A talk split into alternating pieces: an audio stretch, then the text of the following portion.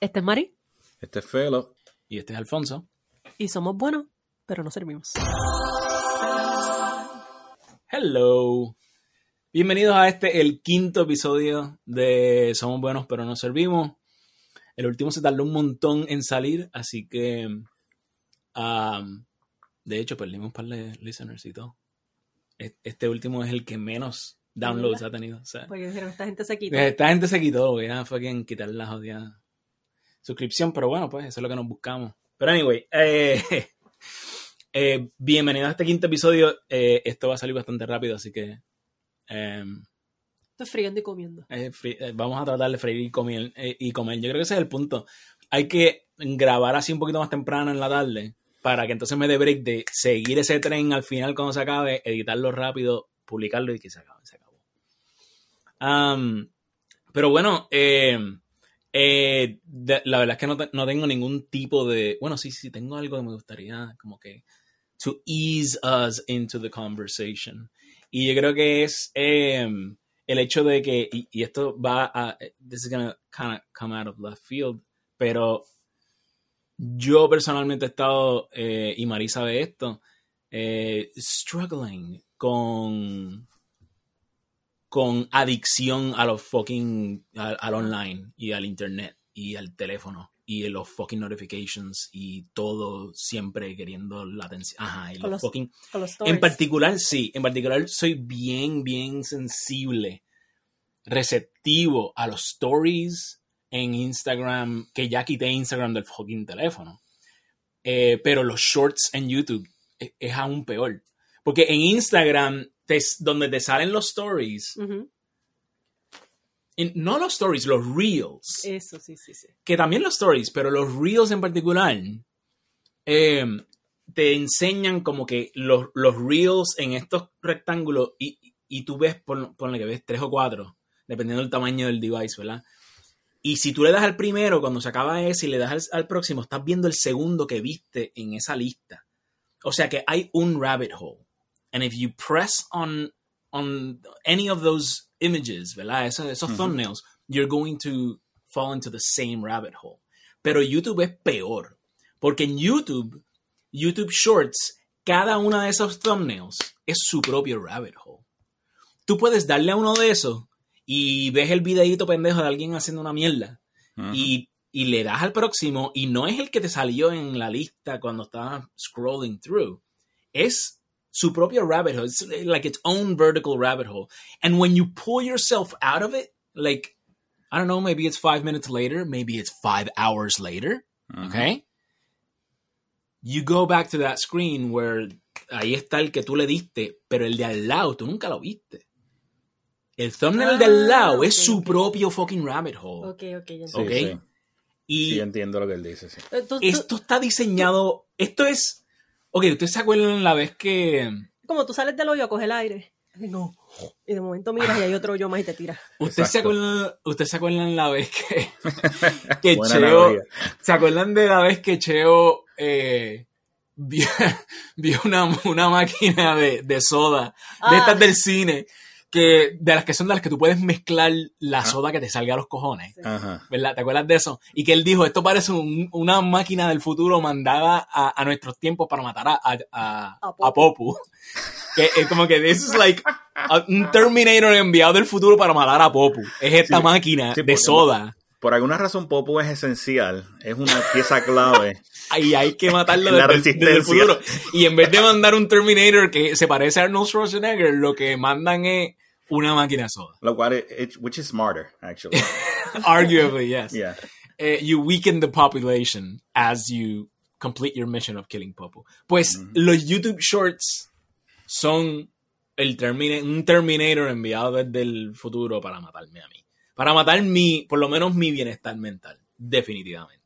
Porque si le doy a uno, y le doy a uno todos los fucking días, al menos una vez al día, si le doy a uno, puede que esté ahí y vea dos o tres de esos, de esos shorts y ya, o puede que esté ahí durante dos horas y de momento I, I pull myself out of it and I look up and the sun is out and I have been scrolling through shorts since 6 a.m. Okay? And it, o sea, no es, I'm not proud of this shit. I hate it. I hate myself for doing it. Pero también entiendo que es que es- estos interfaces están diseñados to tap into something very, very primal. Ujú. It, they're designed to attack your lizard brain. Yeah. Sí. Your lizard brain is not reasonable. It's not, you know, it's just responding to stimulus. Ujú. Um, Y, de verdad son bien ah, listos con eso, porque a mí YouTube también me atrapa, pero no me atrapa de la misma manera que a ti. Para mí es mi obsesión con encontrar información y que ellos tengan esa barra de búsqueda allá arriba. Mano, yo recuerdo una vez que a mí me dio esta obsesión con ver videos de islas remotas donde vive gente, pero, qué sé yo, es una isla en el medio del Atlántico del Sur y cosas así. Y yo nunca, o sea, uno lee, cuando era chiquita, uno leía sobre estas cosas en enciclopedias y ese era mi, ese era mi internet del pasado, era la, la enciclopedia. Y ahora tú tienes como que este pequeño aparatito en tu bolsillo en el cual tú puedes meter islas remotas habitadas y hay videos y videos y videos y documentales. horas y horas de contenido. Y, y yo estoy ahí viendo a esta gente, esta, esta gente británica que vive en esta isla cerca del um, de la a- Antártica y que pues qué sé yo, crían ovejas y que para uno poder entrar y sal- salir de la isla te toman días y días para llegar a, sí, para llegar a África, tal vez el, el continente más cerca. Y yo una vez me dio con ver esos videos y estuve en esas días. Wow. Sí, pues a mí no me agarraron los shorts, pero a mí, a mí- a mí me agarró la barrita esa de búsqueda y ahí hay de todo. Esa es la mierda. Yo recuerdo cuando YouTube empezó y era para ver, qué sé yo, eh, pedacitos de programas viejos que uno veía o anuncios viejos. No, ahora hay cuanto Sí, documental tú quieras ver. Y lo que tú estás diciendo ahí es, eh, en- y ven acá, y luego de buscar sobre estas islas, te empezaron a salir más y más sobre esas islas en el feed. Sí, There, there it is. Pero en mi caso también, como, no sé, para mí el problema es que sí existe YouTube, que es una, tiene una base de datos inmensa y tiene esa barrita de búsqueda donde yo puedo encontrar lo que me salga de los cojones. Y pues cuando tengo una obsesión nueva de encontrar información sobre X o Y tema, la meto ahí y empiezo a ver videos y videos y videos y videos de ese tema. Pues eso, eso a mí no me pasa tanto como si busco sobre un tema, I'm like, fine, I, once I get the info that I want, that's, I'm done. Pero lo que sí afecta, que eso afecta, pero también cualquier cosa que tú veas, sea porque lo buscaste o porque te apareció, afecta tu feed, ¿verdad? Porque entonces el algoritmo aprende, eh, por ejemplo, a Marí le interesan estos videos sobre islas remotas. ¿Qué otro contenido sobre lugares remotos le podemos enseñar a Mari? ¿verdad? Y te van a aparecer en el feed. Pero Pues eso también afecta el largo de los videos que te ponen.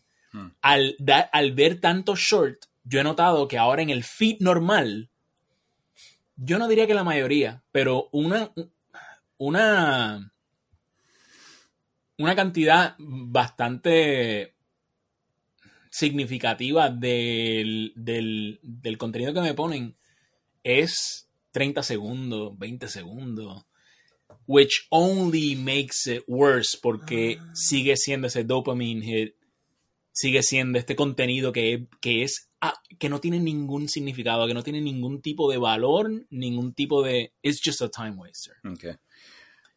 Pero ustedes tienen el history puesto activo en YouTube.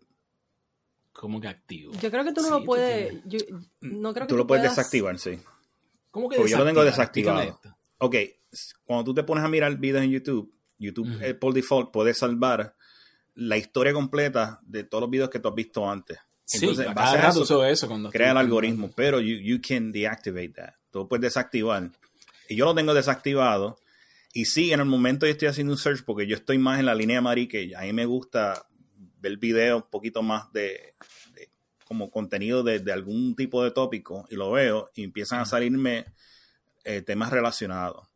Pero una vez yo salgo de esa sesión y vuelvo para atrás, no me empieza a, a recomendar nada. O sea, yo no tengo ninguna recomendación. Yo, mi adicción es canales. Yo, te- yo estoy como Ah, suscrito canales como a ciento y pico de canales y yo me paso Yo como que de tiempo en tiempo limpiando porque yo veo como que yo no veo ningún episodio de este jodido canal, o sea, yo no, no- lo- me suscribí una vez porque vi un episodio bien interesante Ajá. y después, pero la persona ha hecho mierda después de eso, no he visto nada de lo que él ha hecho antes, yo me unsubscribe.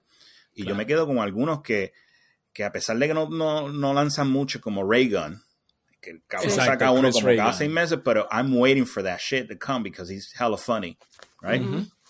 Y esa es la manera que yo lo hago, pero yo desactivé el, el- el history hace tiempo y no me da ese problema del rabbit hole por eso. Ahora sí, ahora bien, lo de los stories, eso, las mierditas de YouTube, que es un botón al lado, eso sí me juquea a mí. Y me juquea en las Espérate, noches. ¿cómo que un botón al lado? en lo que tú estás diciendo, este, del- de las Los historias, shorts. los shorts. Ajá, si tú vas a tu sí, sí. teléfono, eso está al lado de tu subscription, right? El subscription está en el medio, creo que es, y al lado está, y tú aprietas y empiezan a salirte las historias. No, yo no veo eso. Sí, Pues, yo creo que sí. A mí los shorts, eso no me... Eso me aparecen en el mismo medio del feed. De momento hay una sección que son shorts, No, YouTube pero hay, Shorts. hay un botón que es para eso nada más. A mí nunca me han agarrado con los shorts eso. Mira, los veo ahí y digo como que... Y es precisamente Ajá. por algo que dijo Alfonso, porque they feed you videos También basados en, en qué tan largos son. Y a mí siempre me están recomendando videos de 20 minutos, una hora, Right.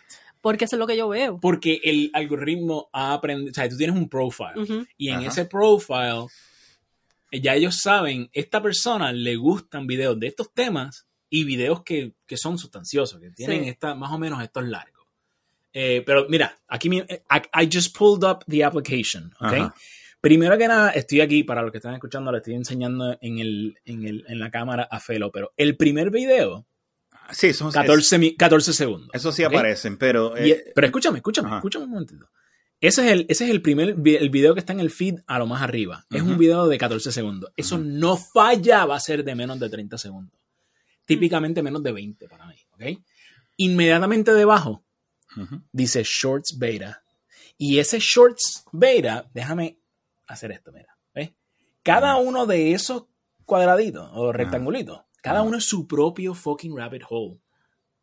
O sea Wow. que a- ahí lo primero que me enseña YouTube cuando yo me, me eh, abro el- la aplicación por primera vez en, en varias horas Ajá. es contenido que está diseñado para, para hacer un rabbit hole. Para hacer como que aquí te atrapo, aquí te tengo y ahora estás jodido. Ok, enséñame tu teléfono de nuevo. Tú ves el botón que está a la izquierda del, del, del medio, eh, que dice Shorts. Ah, sí, dice, yo nunca le doy a eso. Eso, Jamás eso, le doy a eso es lo que yo hago. Yo no, yo no, yo no, yo no le doy clic. Ah, yo ni lo veía. Yo no le doy clic a, a los videos en medio de los de mis subscriptions. Que eso es lo que tú estás viendo, ¿verdad? Esos videitos Sí. que los insertan entre medio de tus subscriptions. Sí. Yo no hago nada de eso. Yo lo que hago es que voy a los shorts. Y en los shorts te da como que un popurrí de, de diferentes videos. Ok, lo que me estoy dando cuenta Ajá. ahora es que tú dices subscriptions, pero hay un tab de subscriptions. Y ahí solamente ves tus subscriptions, pero yo rara Ah, vez voy Tú a vas eso. Yo casi siempre voy a home. Ah. Y en home te ponen cosas de, Sí. tu- de tus subscri- subscribe channels, cosas de canales que has visto antes, pero que no estás suscrito. Ah, Te ponen shorts, te ponen Ok. contenido de gente que tú en tu puta, en tu puta vida has visto nunca su contenido, pero el algoritmo dice, yo creo que a este le va a gustar lo que están poniendo aquí. Ah, ok. Yo no Eh, voy allí. Yo pero yo creo que es que tengo que ser subscriptions. más intencional y en cuanto lo abra, voy rápido a mis subscriptions. Porque mis subscriptions, mano, yo, hay canales ahí que son muy buen contenido que a mí me gusta. ¿Sabes? Eh, que yo le saco provecho intelectual al contenido. Sí, sí. Eh, Sí, porque eso es lo que yo hago. Yo voy directo a subscription. Yo, de- y de hecho, a veces me tira a home y yo picheo y voy de, de nuevo a subscriptions. Pero también voy a shorts. Y en shorts es como mi rabbit hole. Ahí cuando yo empiezo a ver los videos, empiezo a, hacer el scroll, scrolling. scroll, scroll. y- Yep. pero son bien random. O sea, los videos más random ever. ¿sabes? Yep. Es uno de como que medio de finanza, otro de, de algún hack, este, y son bien tiktokeros, ¿sabes? Son bailecitos pendejos. Y entonces cuando yo vengo a ver media hora después, yo como que, ¿qué carajo yo hago viendo esta mierda?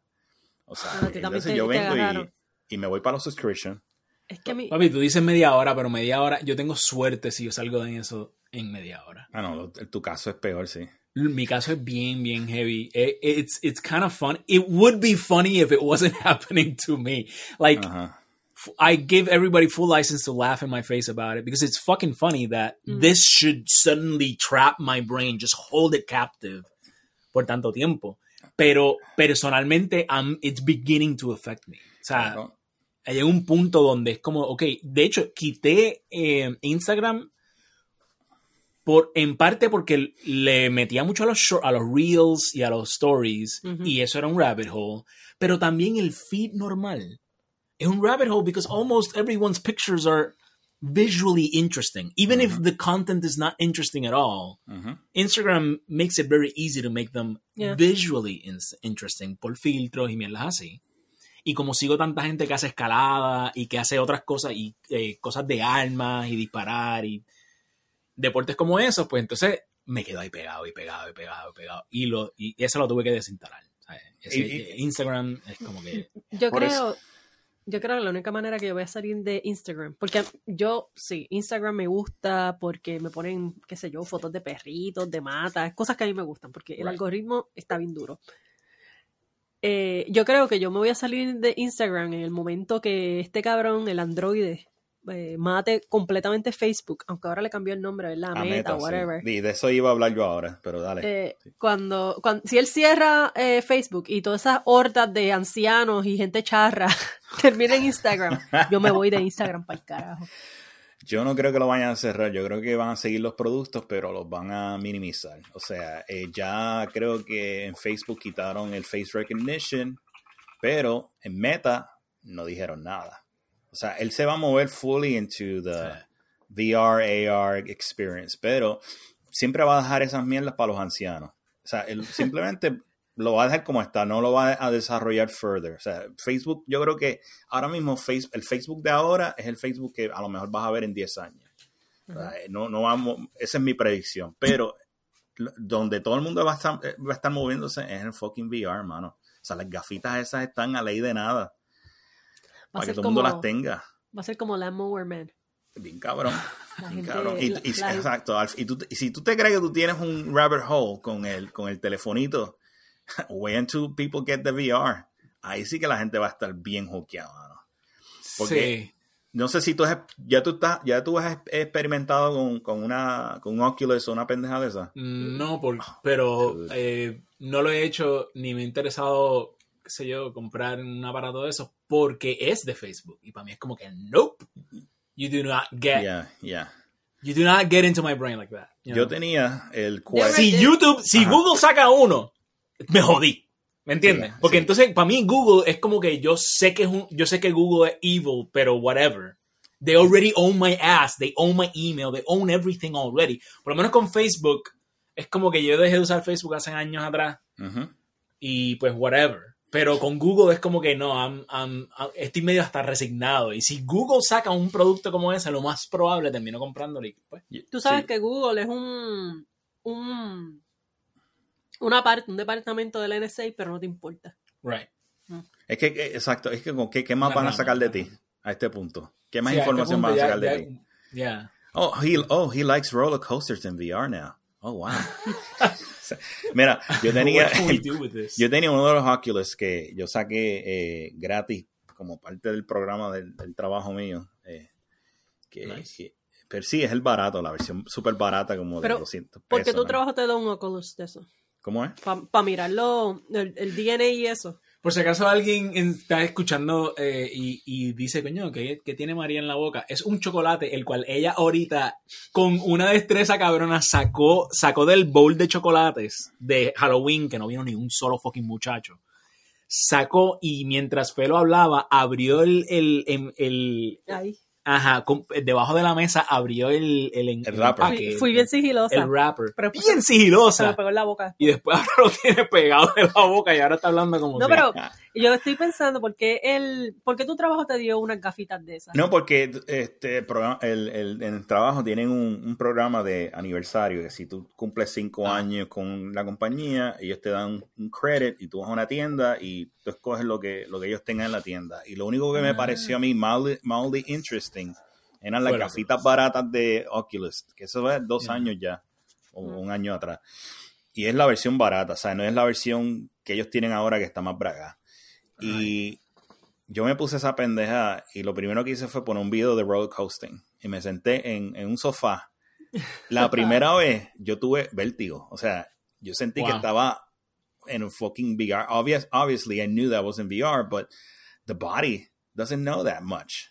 Los ojos ven lo que los ojos ven y tú, y tú sientes que estás dando la vuelta y te esa mierda. Y como que, o sea, yo no me quiero imaginar esto con mejor resolución, con mejor sonido. O sea, que tú no sientas la pendeja en tu cabeza, o sea, que tú sientas que estás mirando hacia el, hacia el espacio y lo que tú estés viendo realmente es el, o sea, lo que tú estás viendo es creyendo de que tú estás en un, en un roller coaster, o sea, es it's gonna be a game changer. La gente, o sea, la gente que no tiene los chavos para viajar, para ir a, a, a- a Fiji, se pone esas jodidas gafas y estás en Fiji, ¿entiendes? Bueno. Te tiras en una piscinita ahí de, de, de Walmart de 4 pesos, de, de no sé cuánto, de 20 pesos, te tiras allí y te pones las gafitas y te crees que estás este, bebiéndote un Mai Tai en Fiji. O sea que vamos a terminar como. ¿Cómo era la película esta de Pixar? Donde todo el mundo era una, una pelota grande, gorda. Ah, y era un Este, robocito. eh, diablo, el otro día estaba hablando de él. Eh, Wally. Wally. Eh, va a ser una mezcla de Wally con uh, Ready, Ready- Ready Player One, right? Y Landmore Man. O sea, eso es, eso es futuro. Y por esa parte yo le tengo miedo a, a, a- a Meta. O sea, la gente se está riendo y todo, pero I think he has a point. If he makes it, ahora, la pendeja de Meta es que tiene una competencia y es Apple. Apple le está metiendo. Lo que pasa es que están callados, pero they could come up with something. O sea, No sabía que Apple le estaba metiendo también. y tú sabes que hay muchos Apple fanboy, en, en, especialmente en este país. O sea, que. Apple tan pronto saque una cafita VR, ahí entonces vamos a ver la eh, adopción como tal. Yo no sé, yo eh, con todo y lo. O sea, lo que acabo de decir de que me, me tienen. eh, eh, mi cerebro está al menos medianamente cautivo, ¿verdad? Como captive de esta tecnología. Creo que va a haber un momento de pushback. eh, porque al fin y al cabo, la experiencia humana es, es física igual que, que mental. O sea, tú no puedes separar la mente de el- del cerebro. Eh, y muchas veces vemos nuestras experiencias como que, ah, you know, como si fuese software and hardware. Eh, nuestra mente es una cosa. You can upload your, you can upload your, your, your mind to the cloud. In the future, you're going to be able to do that and live in the cloud.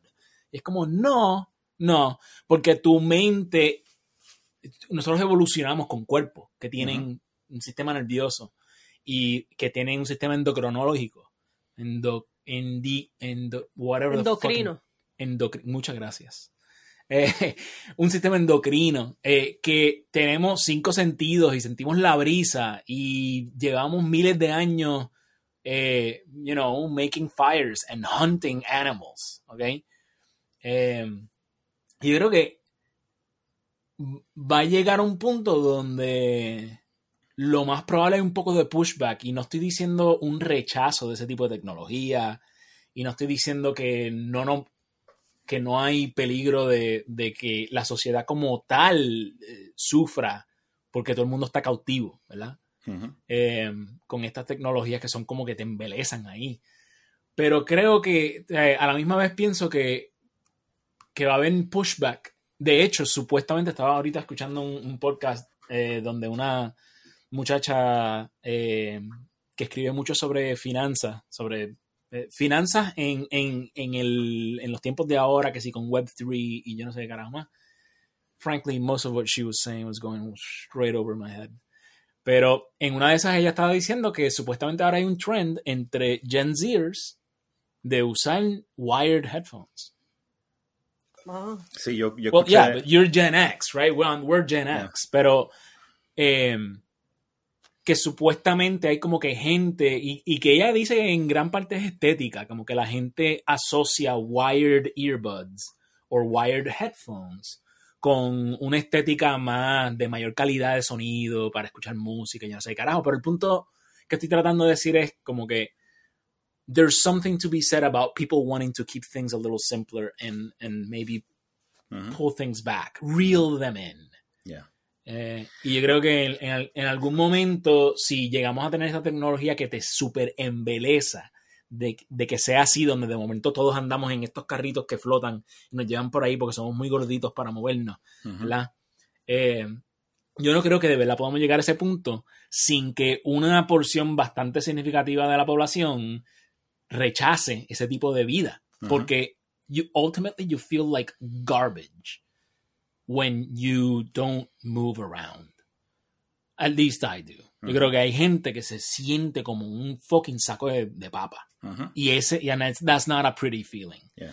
So I would hope que esa gente empieza a, a push back against that sort of thing and try to live their lives less online.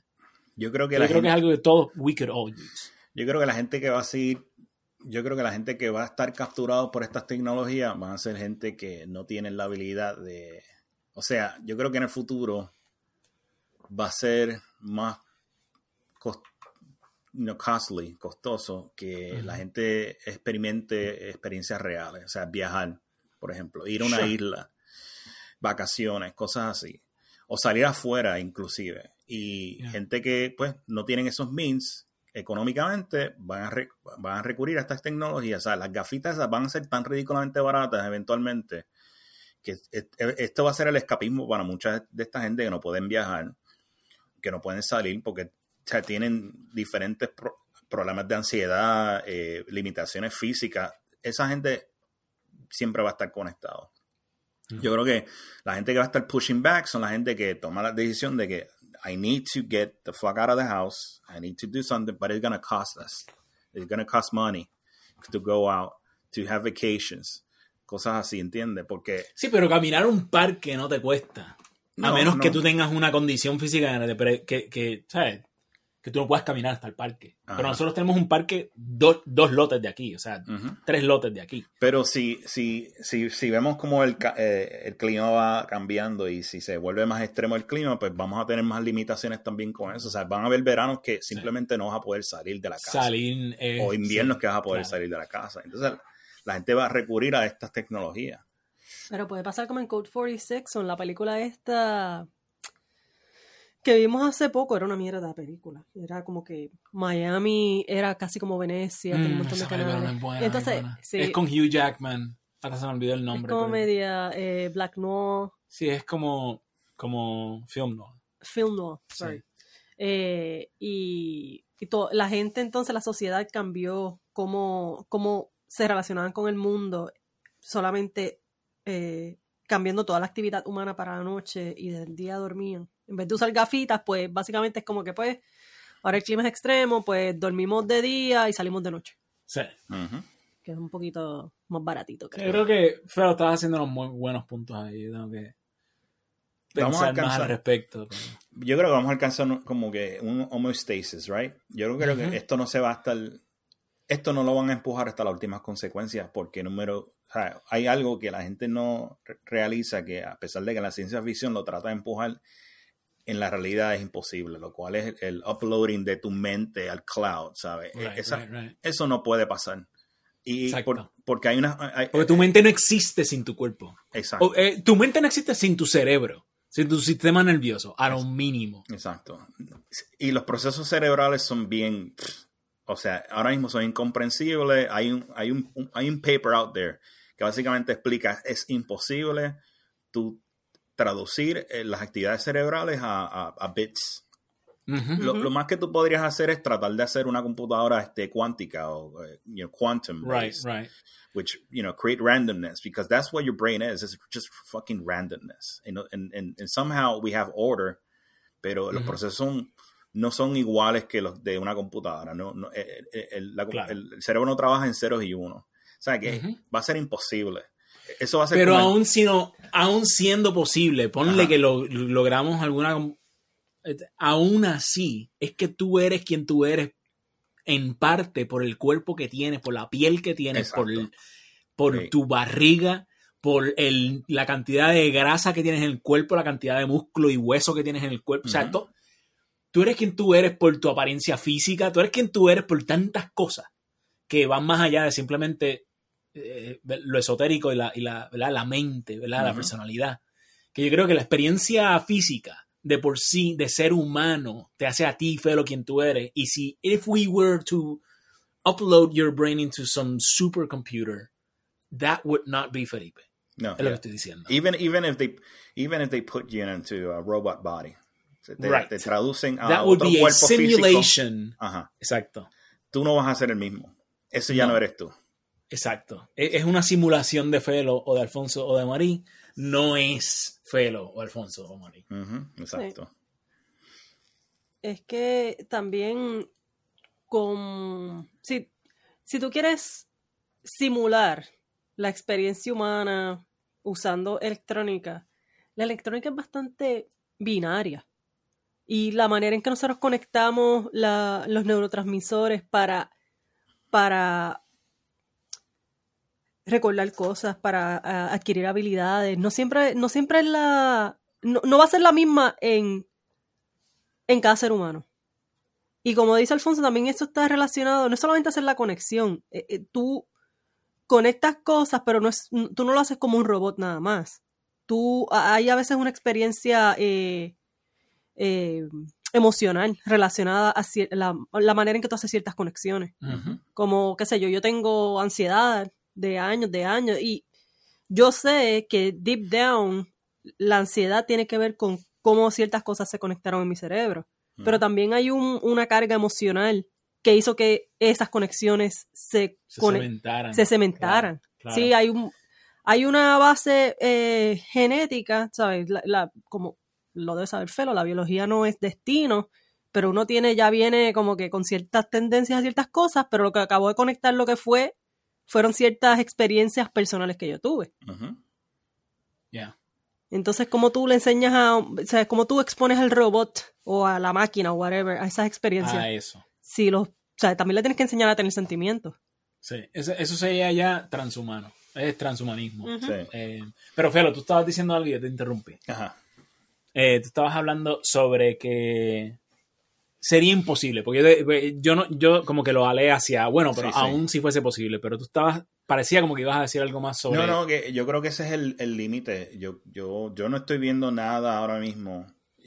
Esto puede ser falta de mi, de mi imaginación y, o falta de información que hay ahora mismo con la, la parte biológica del cerebro, pero ahora mismo con la información que se tiene, eh, prácticamente imposible de tú hacer el famoso upload de tu cerebro hacia otro cuerpo robótico o lo que sea, o subirlo a la nube. Eso yo no lo veo pasar. O sea, para mí, Ah, yo creo que vamos a descubrir, vamos a, a- a- a nail down eh, eh, fisión eh, nuclear antes de hacer eso.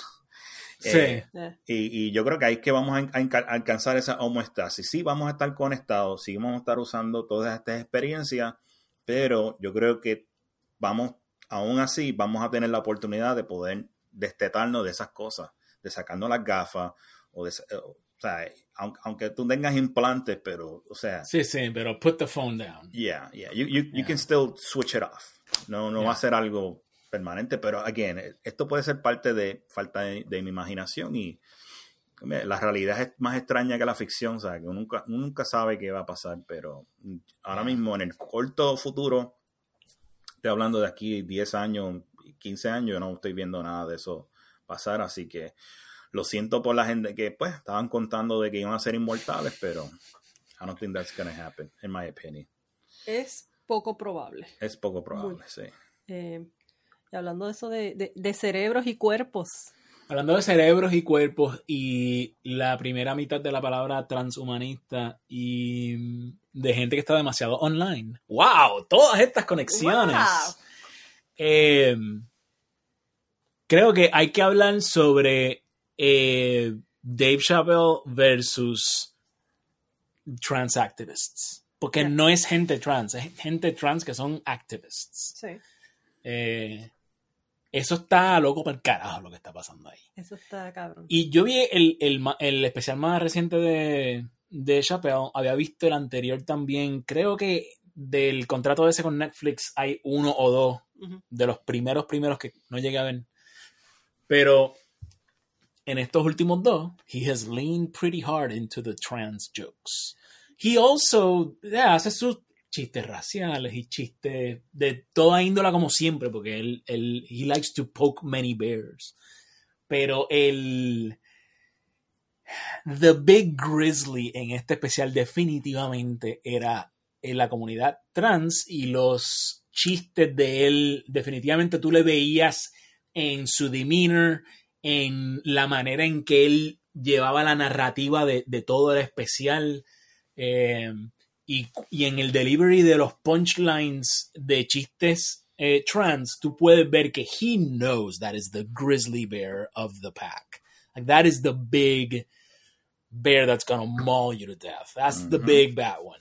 Eh, y yo creo que él lo estaba haciendo adrede para hacer el punto de que como que, y esto él lo menciona literalmente, pero yo creo que el especial entero hace este punto, y es que yo puedo hacer todos los chistes de blancos y de negros y de chinos y de hispanos y de todo el mundo que me da la gana, pero si if I even hint at a trans joke, usted me, me, me caen encima y eso es indicativo de algún tipo de privilegio que ustedes tienen.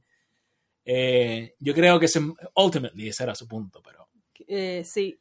¿Y sabes qué es lo más cabrón? Que eh, esta gente, estos activistas acérrimos, porque no es toda, ¿sabes? No creo que exista en realidad una comunidad así monolítica. No existe una comunidad monolítica eh, con lo que tiene que ver con los temas de transexualidad y transgénero. Hasta la, la pelea, hay una pelea bien básica entre género y sexo dentro de la misma comunidad.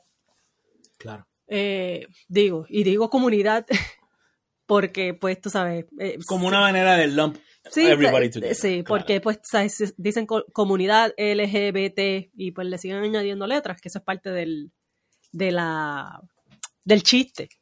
Pero. ¿sabes qué es lo más cabrón? Que cuando. Yo no sé si tú lo has visto, Felo, el, el especial de Chapel. Sí, yo lo vi. ¿Tú lo viste? Pues tú lo ves y tú sabes Chapel siendo Chapel, haciendo los chistes como él hace, que, que, eh, que, que, que sí son crudos, pero a la vez yo creo que ayuda él demuestra una empatía bien cabrona cuando está haciendo, al final, él hace todos los chistes y qué sé qué carajo, y el punchline es eh, que él no entiende la cuestión de, de género porque una persona eh, cambiaría, ¿sabes? Como que eh, ha- haría la transición a pesar de haber nacido con cierto sexo biológico, que esa es parte de la pelea también.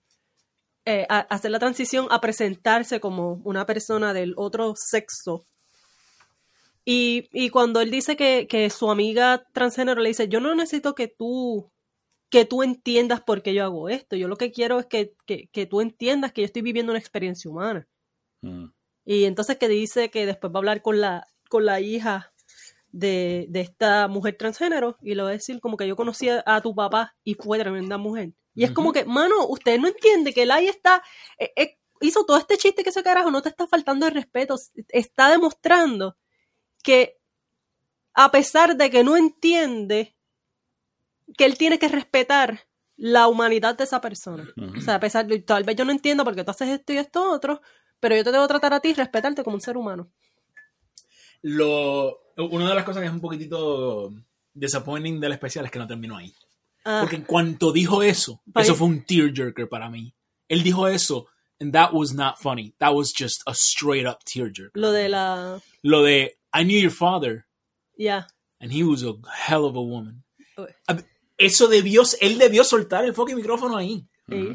Because the crowd went wild. I was fucking tearing up. And I was like, this is it. This is how it ends. Ya. On such a human note. Y después, pues él siguió y creo que da como tres o cinco minutos más eh, el especial, pero. Anyhow. Eh, Fero, ¿tú lo viste? Sí, yo lo vi. Este, yo vi todas esas, eh, todo lo que te están diciendo, yo también lo percibí del, del especial. Yo voy a añadir que Yo creo que él era, yo creo que era como una defensa de él. O sea, el, el, el especial de él era, eh, I'm to talk about this, I'm not to talk about this anymore. Y él lo dijo. O sea, this is, esta es la última vez que yo voy a hablar de esta pendeja. Porque obviamente cada vez que yo hablo de ello, se me, se me ofenden, se me ponen muy crispy y pues, y, y, y, yo, me, yo me puse en, ¿sabes? pensando, mientras veía el especial, en, en los zapatos de, de, de, este subgrupo de, de, you transactivistas. Y es como que yo puedo ver que ellos estén un poquito molestos porque, porque ellos porque él está eh, hablando sobre nosotros. Porque él sigue usando a nosotros como punto de, de, joke. ¿Entiendes? Claro. Y no, a nadie le gusta ser el burro de joke. Ajá. Y, y, y yo, yo creo que tú decir que Dave Chappelle es este transfóbico es deshonesto. Yo no creo que él, es transfóbico. Pero si tú fueras transman o transwoman y tú te, pones a ver los especiales y dices, ¿por qué él sigue cogiendo de, de puntos? ¿Por qué él sigue trayéndonos a nosotros como un punto para hacer chistes? Y eso le puede, le puede parecer a ellos, les puede molestar. Lo que pasa es que entonces ellos lo amplifican diciendo, ah, es que él es transfóbico ah, es que él es esto y lo otro, en vez de decir, mira cabrón, yo no sabe, este, eh, bájale, bájale 10, o sea, ya, ya lo poquito come, lo, lo, lo, lo, mucho molesta, lo, como dice el, refrán, lo, poquito divierte, lo mucho enfada. O sea, ya deja de cogerme puntos. O sea, ya, ya tú hiciste los chistes, déjalo ahí ya. Pero yo creo que fue más bien, es, es precisamente eso. Él se tripea a todo el mundo. Y esto, esto no es la defensa. La defensa es como que, pero este grupo, como que yo me trepo a todo el mundo. Ese es el grupo que se, pica. Se pica. Pues entonces, ah, te picaste. Pues te ahora picaste, pues, exacto. exacto. ¿Qué fue eso? Es como que si a lo mejor de la primera vez se hubiesen, ah, whatever. Él se está tripeando a este grupo como se nos, nos tripea a todos. pues, vamos a dejarla ahí. Pero cuando forman todo el revolú y ahora estamos viviendo en esta nueva frontera del cancel culture, pues él dice, pues para el carajo, yo no me voy a quedar callado. Porque de verdad ahora mismo está esa pendeja. Tú tienes un grupo que, qué sé yo, está históricamente oprimido, whatever, pero entonces viene una persona, y no, estoy hablando de Chapel, pero estoy hablando de alguna otra persona que a lo mejor está teniendo un debate eh, que no que no es para nada eh, algo que tiene que ver con prejuicio ni nada, sino un simple debate, como esta pendeja, y tú como biólogo, como microbiólogo, eh, no sé cómo veas esto, pero la, discusión de biological sex se ha convertido a un nivel donde tú no puedes decir ni tan siquiera, no puedes discutir, oye, vamos a hablar de este tema, de biological sex. Ah, transfóbico. y, la gente, y la gente con menos recursos se quedan sin trabajo, o sea, lo, le joden la vida, los hostigan el trabajo, al final, pues está eh, compañías, organizaciones terminan votando a la persona porque no quieren ver con el O si es que los invitaron a algún talk. Eh, sí. Y entonces, pues yo creo que Chappelle también está operando desde ese punto de, vista, porque él ha visto a par de gente en su industria que también los han cancelado. Sí, yo creo que, eh, o sea, es medio chicken egg lo que tú estás diciendo, Felo, porque yo no creo que haya gente trans que vive su vida privada como personas trans, que de verdad le importe tanto que alguien hace un chiste en algún lugar. No, y... Eh, yo no creo, yo, no creo que eso, que eso sea el the bulk of people. Yeah, yeah, I agree. Eh, y lo que, lo que pienso que está pasando con, con los trans y, y Chappelle es que Chappelle a lo mejor lo está viendo medio como cuando eh, la comunidad o no, algún grupo musulmán hace amenazas por, eh, qué sé yo, Charlie Hebdo había tenido o había anunciado que iba a tener en una portada donde iba a tener al profeta Muhammad, ¿verdad? Y es como uno puede hacer un argumento que take the high road. Stop being such a poker. You know, you want to keep poking the bear. You're not a child. Stop fucking poking the bear. Evidentemente le molesta y le ofende porque tú quieres molestar y ofender. Y yo creo que eso es un argumento, pues, quizás adulto, ¿verdad? Pero también hay otro argumento que me parece bastante válido que es no nos podemos dejar bully por un grupo de gente que está imponiendo un como una expectativa poco realística o poco realista eh, sobre los demás. No puedes dibujar al profeta Muhammad. Es como, espérate, algo tan tonto y tan, y, qué sé yo, tan, no, no, tiene ningún tipo de, de, peso. Es una caricatura, es un dibujito. ¿Por qué eso debe de ocasionar eh, cortarle la cabeza a alguien en el medio de una calle? Right? y, y creo que hay algo, hay un paralelo ahí. Yo sé que this is not a, a kind parallel to make, but there is something eh, que me parece como que está en el mismo, en el mismo género musical cuando tú dices eh, Dave Chappelle no debería de poder hacer estos chistes, hay que quitarle sus contratos, él no debería de poder hacer shows. ¿Me entiendes lo que te estoy diciendo? que es como que llega un punto de es como que pues yo podría simplemente dejar de, molestar, porque si te molesta tanto yo no quiero, yo no quiero molestarte. Pero por otro lado es como que, pero entonces, ¿por qué me voy a dejar, por qué me voy a dejar manipular por esta gente? If I'm just making jokes, why should I let myself be bullied into not making jokes? Porque eh, victimización, hoy por hoy, es el, es el mayor poder que uno tiene. Ese es el currency. Mientras más víctima tú eres, más poder tú tienes ahora mismo, porque los demás te están dando ese poder. Y ahora mismo eh, la persona de, transgénero, y si eres transactivista, tú estás claro que tú estás en the lower run. O sea, la, a lo mejor la razón por la cual ellos se sienten tan picados con, el asunto es porque ya de por sí hay otros grupos que están cogiéndolo contra ellos, punching down. Y eso fue lo que estaba eh, diciendo la, eh, ¿cómo se llamaba la, la, la que estaba en el Breakfast Club? Que decía que lo único que, que Chacal tenía ah. más eh, incorrecto era que ellos estaban dentro del carro con, con, con, la gente gay, con los lesbianas, y ellos dicen, no, we are in another car, like not even homosexuals, not even the gay people, nos, nos, no, nos tienen en consideración, o sea, nosotros estamos en lo último de lo último de, de, la, de, la, de, la, de las personas marginadas. Eso fue lo que él dijo. Sí, pero digo yo, eso, eso es una representación, qué sé yo, fiel de, cómo la gente trans se siente. Eh, me imagino que algunos se tienen que sentir así. por, eso, por eso tenemos este odio revolución. Es que para mí, yo me pongo a pensar a veces, ¿sabes? Digo, es que esto es un tema tan, tan, que tiene mucho, muchos shades, porque de verdad eh, no hay una definición pura eh, de que, de qué es que en, en esta comunidad. Vamos a decirlo así, déjame ver cómo lo explico, porque de qué es qué. y, no, no existe dentro de la comunidad, dentro de un solo país, región, y mucho menos dentro del mundo. O sea, es... Pero mira, vamos a hacer un ejercicio aquí, asumiendo lo que, lo que esta persona dijo en, el Breakfast Club, que ahora mismo no me acuerdo el, nombre. Flame Monroe. Flame Monroe. Si lo que, si lo que ella dice es cierto, ¿ok? De que ellos están en lo, último de la escala, ¿ok? De personas marginadas. Eso haría sentido por la cual, eso, me hace sentido a mí, ¿por qué ese grupo precisamente son los que más se pican? cuando Dave Chappelle hace su, su chiste, porque e, e, ellos, e, ese grupo se imagina, ah, no, no, solamente tenemos que coger mierda o, soportar mierda de, otros grupos marginados, ¿ok? Como este, eh, homosexuales, lesbianas, lo que sea, también tenemos que coger mierda de este cabrón. O sea, ya, y, se agitan y, se ponen de la manera que se ponen porque e, ellos, son los últimos las últimas víctimas, ¿entiendes? Sí, entiendo ese argumento, pero nadie está haciendo ese argumento.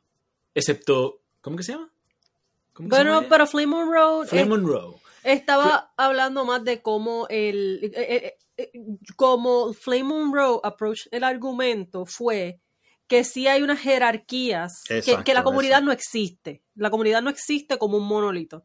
Que dentro de la misma comunidad hay jerarquías. Y cuando dice comunidad se refiere a LGBT. sí, LGBT. Entonces era como que el hombre gay es el que guía el carro. Eh, eh, blanco, el hombre blanco. no, debería, no debería de ser una bucha blanca la que guía el carro. No, no, no, es un, hombre, gay blanco. Eh, Ok, creo que el ok. chiste lo estaba haciendo Chappelle y eso era lo que estaba Sí. comentando. Era de eh, otro especial, sí. Ese es del especial anterior. ¿no? Entonces, Sí, lo, del, lo del carro sí, definitivo. entonces era eh, una mujer lesbiana, iba de pasajero, atrás iba eh, bisexual y por el camino recogían a... Al transgender. No, no, el transgender era el que recogían por el camino. Ajá. Que sé, que Pero lo él dice, pero. Pero ya Flame- iba el transexual atrás eh, Ajá. en el carro, Pero lo que Flame Moran decía es que no, ellos los ponen en otro carro. que está en el sidecar en vez de que dentro del carro. Exacto. Eh, sí, pero entonces ella es la única, Flame Monroe es la única haciendo ese argumento. O sea, lo, lo, eh, lo que las, los y las activistas trans están argumentando en contra de Chappelle es muy distinto. Es que los chistes de Chappelle, they cause real harm. Es que people are, Ah. trans people are being killed on the streets thanks to Dave Chappelle's jokes. Y yo entiendo que uno puede hacer argumentos just to make a point and you can uh, puedes hacer argumentos exagerados con la intención de ser exagerado para hacer un punto y que a lo mejor tú no lo quieras decir literalmente pero es que mucha de esta gente sí está diciendo literalmente la sangre de la gente trans está en las manos de los ejecutivos de Netflix y Dave Chappelle Y eso es lo mismo que dicen cuando de momento hablan de Jordan Peterson o hablan de Ben Shapiro o hablan de cualquier persona que does not toe that line. Eh, o the de la- gender line or the trans line. O de the las trans ra- women is women are women. Oja, De las exacto. O lesbianas hablan de la- radicales de las lesbianas, ni siquiera las lesbianas Pero- radicales, eh, feministas radicales, porque muchas son lesbianas y Sí, otras sí, no. no, pero lo que pasa, no, lo que pasa es que dentro del feminismo radical, ¿sabes? Todo el mundo dice, oh, muy radical. No, no, no. El feminismo radical tiene una definición bien eh, estrecha. Y dentro del feminismo radical también se practica el lesbianismo como, como, Como acto político. como acto político. Eso sí. está interesante. Sí. Eh, y es una cuestión de mantener los espacios de mujeres para mujeres solamente. Y hay unos que son mucho más radicales que, que quieren eliminar todo, todo eh, male. Como en Why the Last Man, tú sabes, como que. Pero elimina. Ok. O sea, es eliminar, es como que tú eres un. That's pretty cookie. No, no, es- estas son, Sí, pero, sí. son, están loquitas, pero pues su, sus, eh, su visión del mundo está, digamos que eh, ideológicamente bien definida. Es como que todo, todo, Listen, quiero decir como que, I'm not even mad. That's amazing. no, For anybody to make that argument is amazing. no, eso yo lo, I'm impressed. yo lo descubrí cuando estaba leyendo más sobre el feminismo, porque tú sabes, el, el feminismo aquí siempre ven como el feminismo este ah, de tercera generación, que, que es ni que Third inclus wave. el third wave, que supuestamente es inclusivo, que sé qué carajo. Pero entonces, Lo que le llaman gender feminism.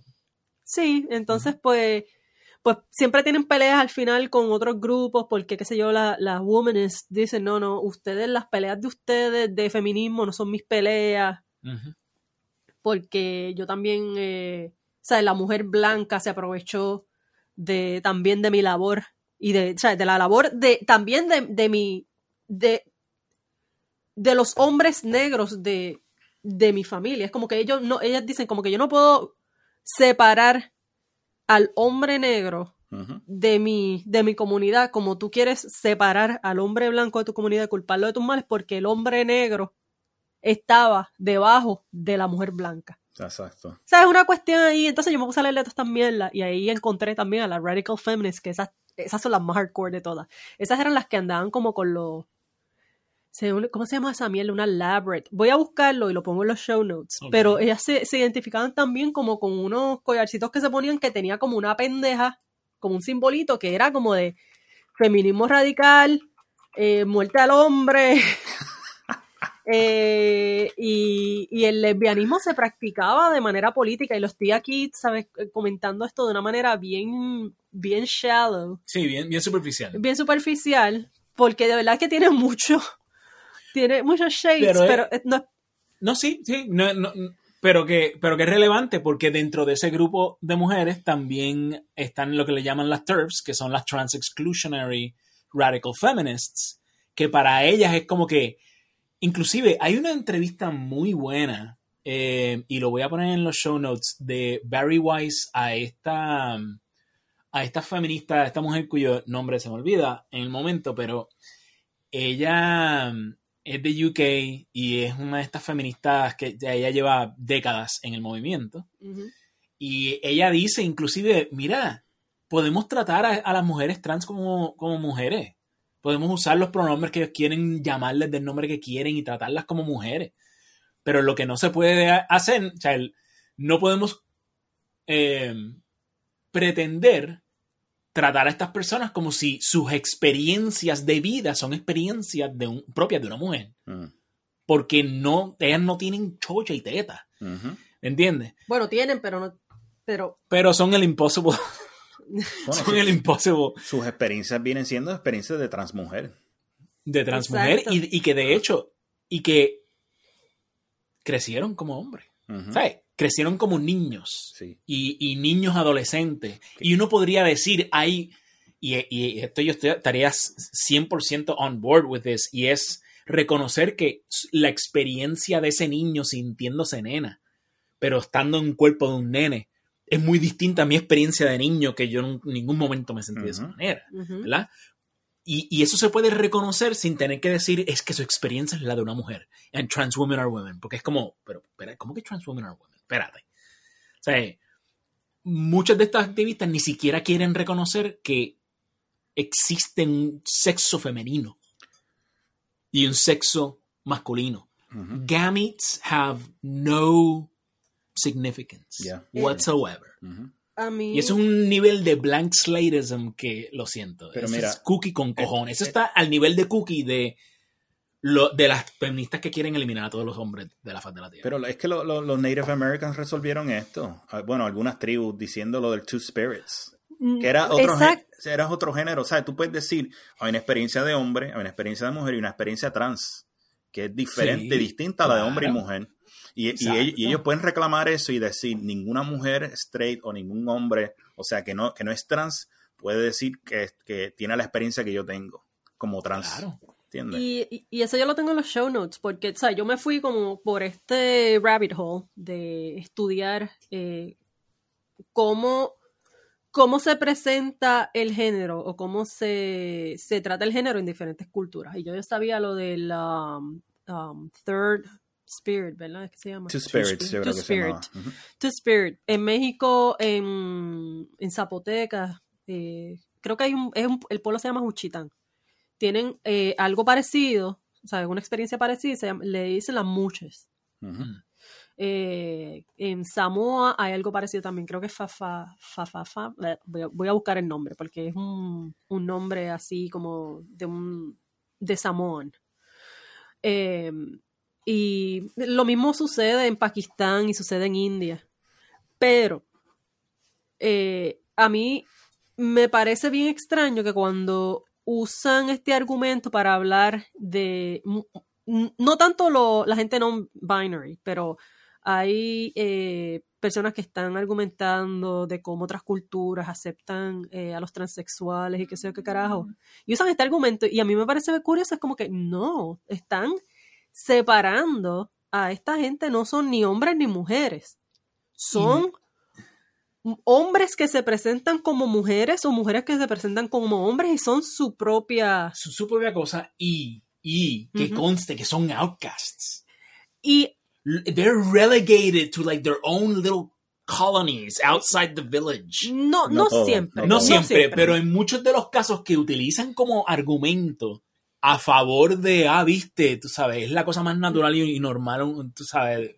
Estas, todas estas otras culturas que típicamente son bastante opresivas son tan y tan welcoming de estas personas. Es como que, no, not quite. Más que eso, ok. A- m- algunas culturas como la mushe eh, toleran Mm. el, el- a las mushes toleran el comportamiento, son, van a las Esas son fiestas. las de México. Las de. México. Les Ok. voy a compartir un, un link en los show notes. Eh, pero esta gente también están bounded por un montón de reglas que tienen que ver con el género dentro de su comunidad. Es como que, sí, tú eres el tercer género, tú eres una mushe, pero tú no puedes tener una relación mientras vivas. No es, eh, no es bien visto porque eh, la mushe viene aceptada Primero que estoy usando el diciendo mucho y aceptada porque a- así fue que cambió el lenguaje cuando llegaron los, los- los españoles. Mm. Eh, en el zapoteca no hay no hay ni él ni ella, Mm. pero sí eran aparte, como Claro, quiera. claro, pero... Sí era como que este eh, hombre que es una mujer, pero no es ninguno de los dos. right. Y vienen aceptadas dentro de las familias, sobre todo por las eh, madres y las mujeres, porque el género, la, la labor está bien dividida en si tú eres hombre o eres mujer. Mm. Entonces los hombres tienen que pescar y tienen que trabajar en el campo. Las mujeres tienen que manejar la casa y tienen que eh, vender los Criar productos en el mercado y criar a los muchachos. Claro. Así que muchas madres muchas aceptan como, algunas como una bendición, tener a un hijo muche porque no se puede casar y se va a quedar con ella, con ellos por siempre, cuidándolos, cuidando la casa. Qué interesante. Así que eh, eh, es como que eh, está esta relación beneficiosa, sobre todo para las mujeres, y las mujeres más ancianas. Pero no es como que tú no tienes también tu eh, bastante exclusivo rol dentro de género. Es como que tú tienes tu tercer género. Ujú. Pero dentro de ese género, tú estás atrapado dentro de unos roles de género también. Y no puedes tener una relación. Tienes que eh, cuidar a tu madre, a tus padres hasta que mueran. Sigue, sigue siendo prisionero del, de una sociedad que pues te, te quiere poner ciertas reglas sobre cómo los, cómo los seres humanos se relacionan. Sí. Which, I mean, is every, it- that is every society uh, to varying degrees. No lo podemos escapar. Exacto. Eh, yo creo que uno de los, de los problemas, de las partes más sticky, Ujú. acá en los Estados Unidos y en... en- dime. Oh. Eh, Marí se va a retirar por un momento. Eh, yo creo que una de las partes más sticky es cuando estas mujeres trans eh, exigen acceso a espacios típicamente reservados para mujeres, Sí. mujeres cis, ¿verdad?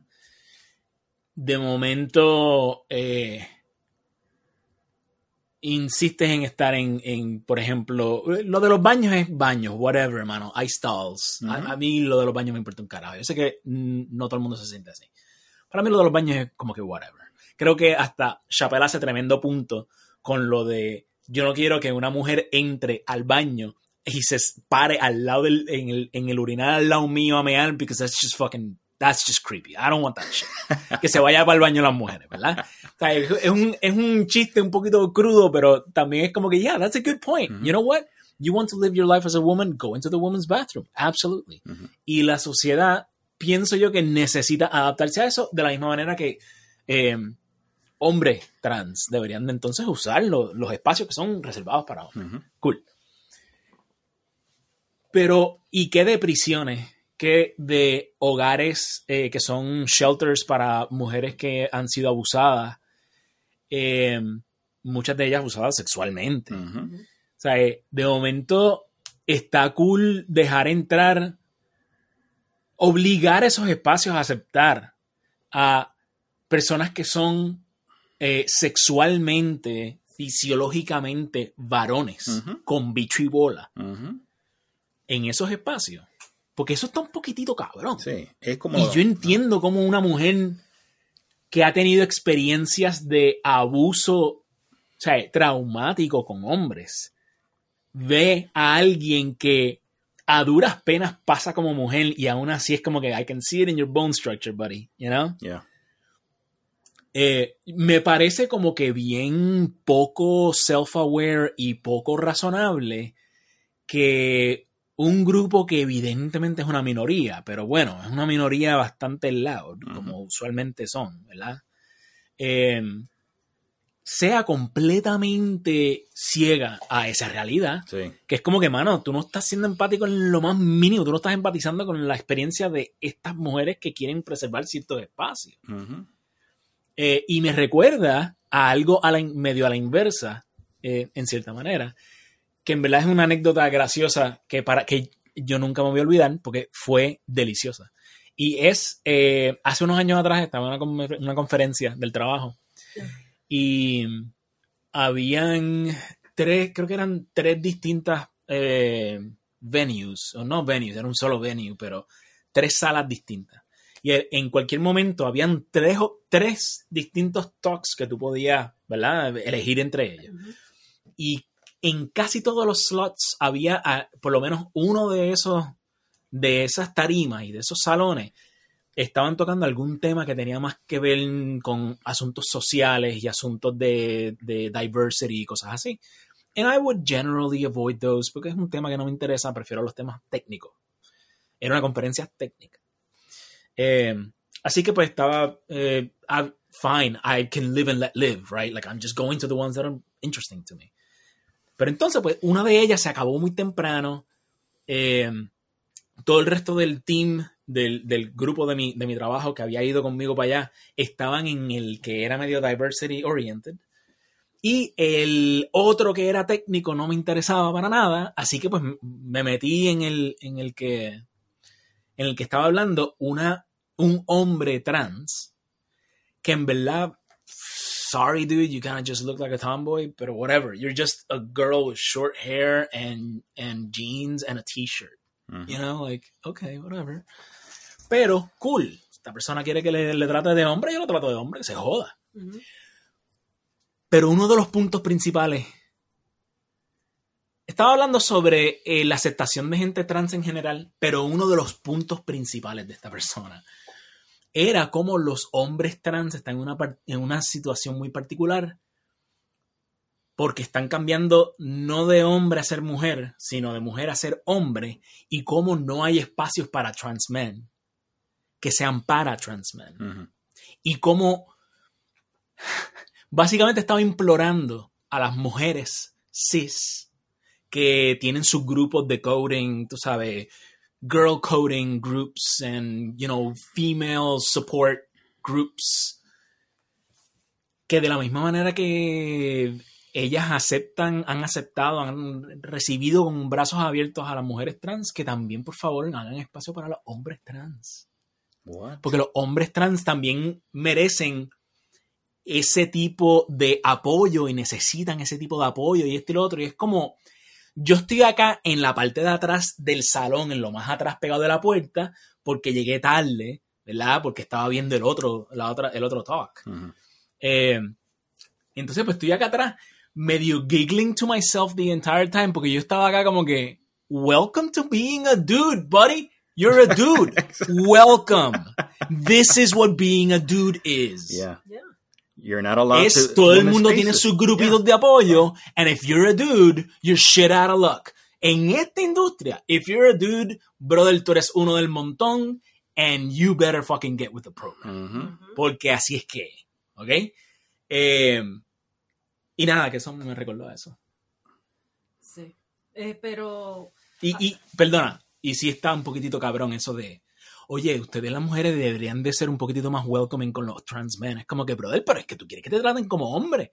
Y el, la el jodido punto del grupito de ellas es, esto es para mujeres. Exacto. Muchos están haciendo que están dejando entrar a las mujeres trans porque, claro, eh, eh, siendo espacios de coders, de, de gente que son programadores y eso, no tiene ningún sentido excluir a las mujeres trans, ¿verdad? Es como que, pues, tú eres una mujer trans, te vamos a tratar como mujer, tú eres parte de este crew, esto es para mujeres, venga para adentro. Pero si quieres ser, si, si, eres una mujer que, eh, eh, sexualmente mujer, que quiere mm, eh, vivir su vida como un hombre, pues, brother, vas a vivir tu vida como un hombre fuera de este grupo. Es, que este es el problema. ¿Cómo tú dices? quieres que te trate como tipo, como tipa, sin cojones me tienes. Este, este, eso a mí no, a mí no me causa ningún tipo de, de, de, de, dolor de cabeza, ni tengo que gastar extra energía para tratar a una persona como quiera que la trate, ¿verdad?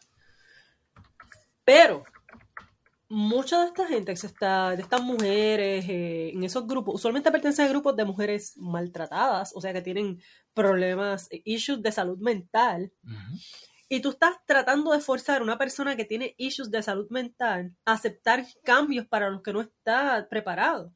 Y una de las maneras en que siempre se trata la salud mental de una persona, sobre todo si tienes ansiedad o tienes depresión, es que no tengas cambios repentinos o tomes mm. decisiones repentinas mientras estás bregando con tus issues de salud mental.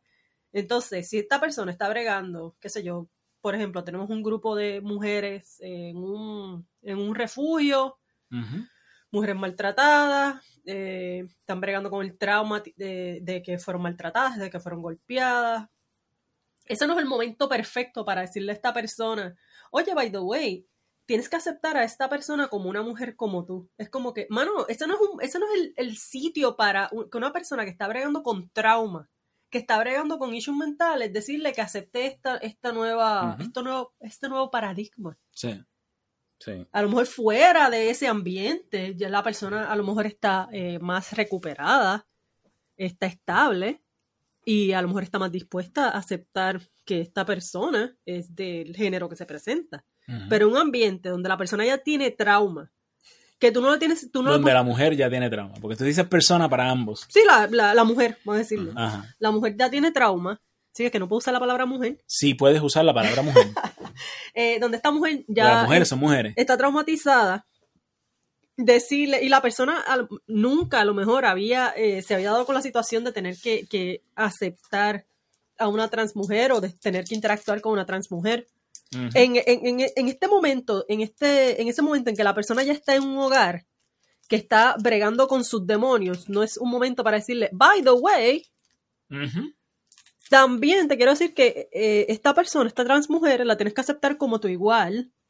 Porque eh, esa persona lo más seguro tiene un trauma tan cabrón como tú estás hablando ahorita, que, que lo que veas ahí un tipo que, lo- que va a caerme encima y me va a violar. En este espacio. Aunque que no se- sea verdad, tú En este espacio donde se supone que lo que es un refugio para mujeres, donde yo supone que me sienta segura entre mujeres, ninguna de las cuales tiene bicho y bola para Exacto. violarme. Quieres que yo acepte a este tipo con un bicho y bola porque se pone un traje y a lo mejor se pone un poquito de make-up. Y mira, no es por minimizar la experiencia de, ese, de esa mujer o- de trans. Es que su experiencia es distinta y tenemos que ser sensibles a la experiencia de todo el mundo involucrado aquí. Sí. Y, y vamos a ser claros, lo más seguro dentro de, de- eh, lo más probable lo es que esa persona no, no va a ir a este refugio Claro. con esta mentalidad. Esa persona también está huyendo. de la misma manera que cualquier Exacto.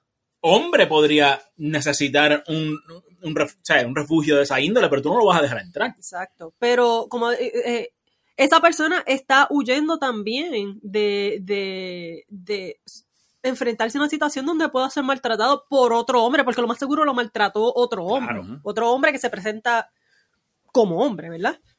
Pues son dos personas que están huyendo del, del mismo trauma, pero como ustedes están comentando, que han tenido experiencias diferentes de lo que es ser mujer.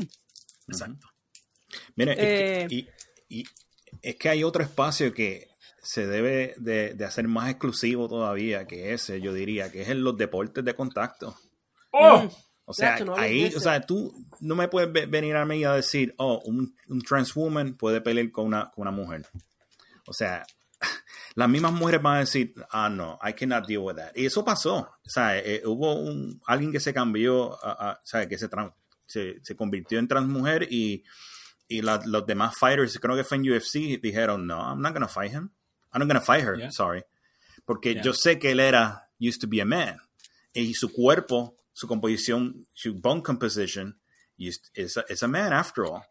Sí, o sea, y, y no es solamente el esqueleto. Ajá. O sea, es, es que tiene muchísimo más muscle mass. Exacto, también. O sea, te- toda la biología todavía está, todavía está allí. Y tú me vas a decir a mí, no, porque él es trans mujer, hay que aceptarlo en los círculos de pelea de la, mu- de, de- de la mujer. Va- va- lo que vas a hacer es causarle daño físico a las mujeres. Podrías hacerlo, pero tendrías que ser bien selectivo en, y me explico. Tendrías que ser que vas a empezar a aceptar en deportes para mujeres Ujú.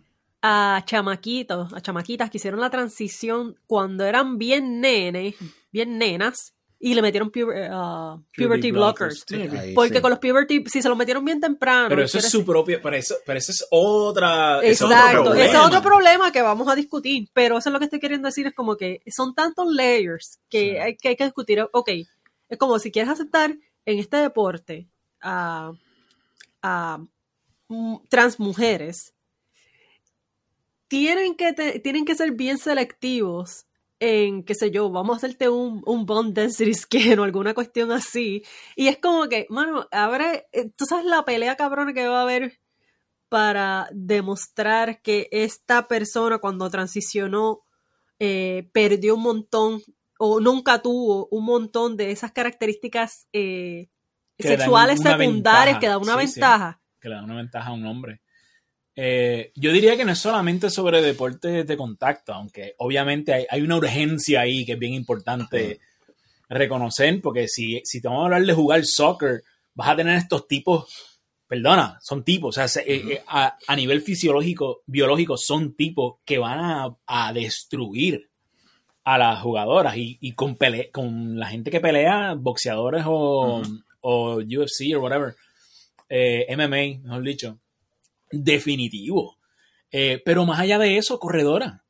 Sí. Eh, hell, I, I don't know, but is there even, is, would there, ¿hay alguna diferencia en cómo en el performance de gente que juega boliche entre hombres y mujeres?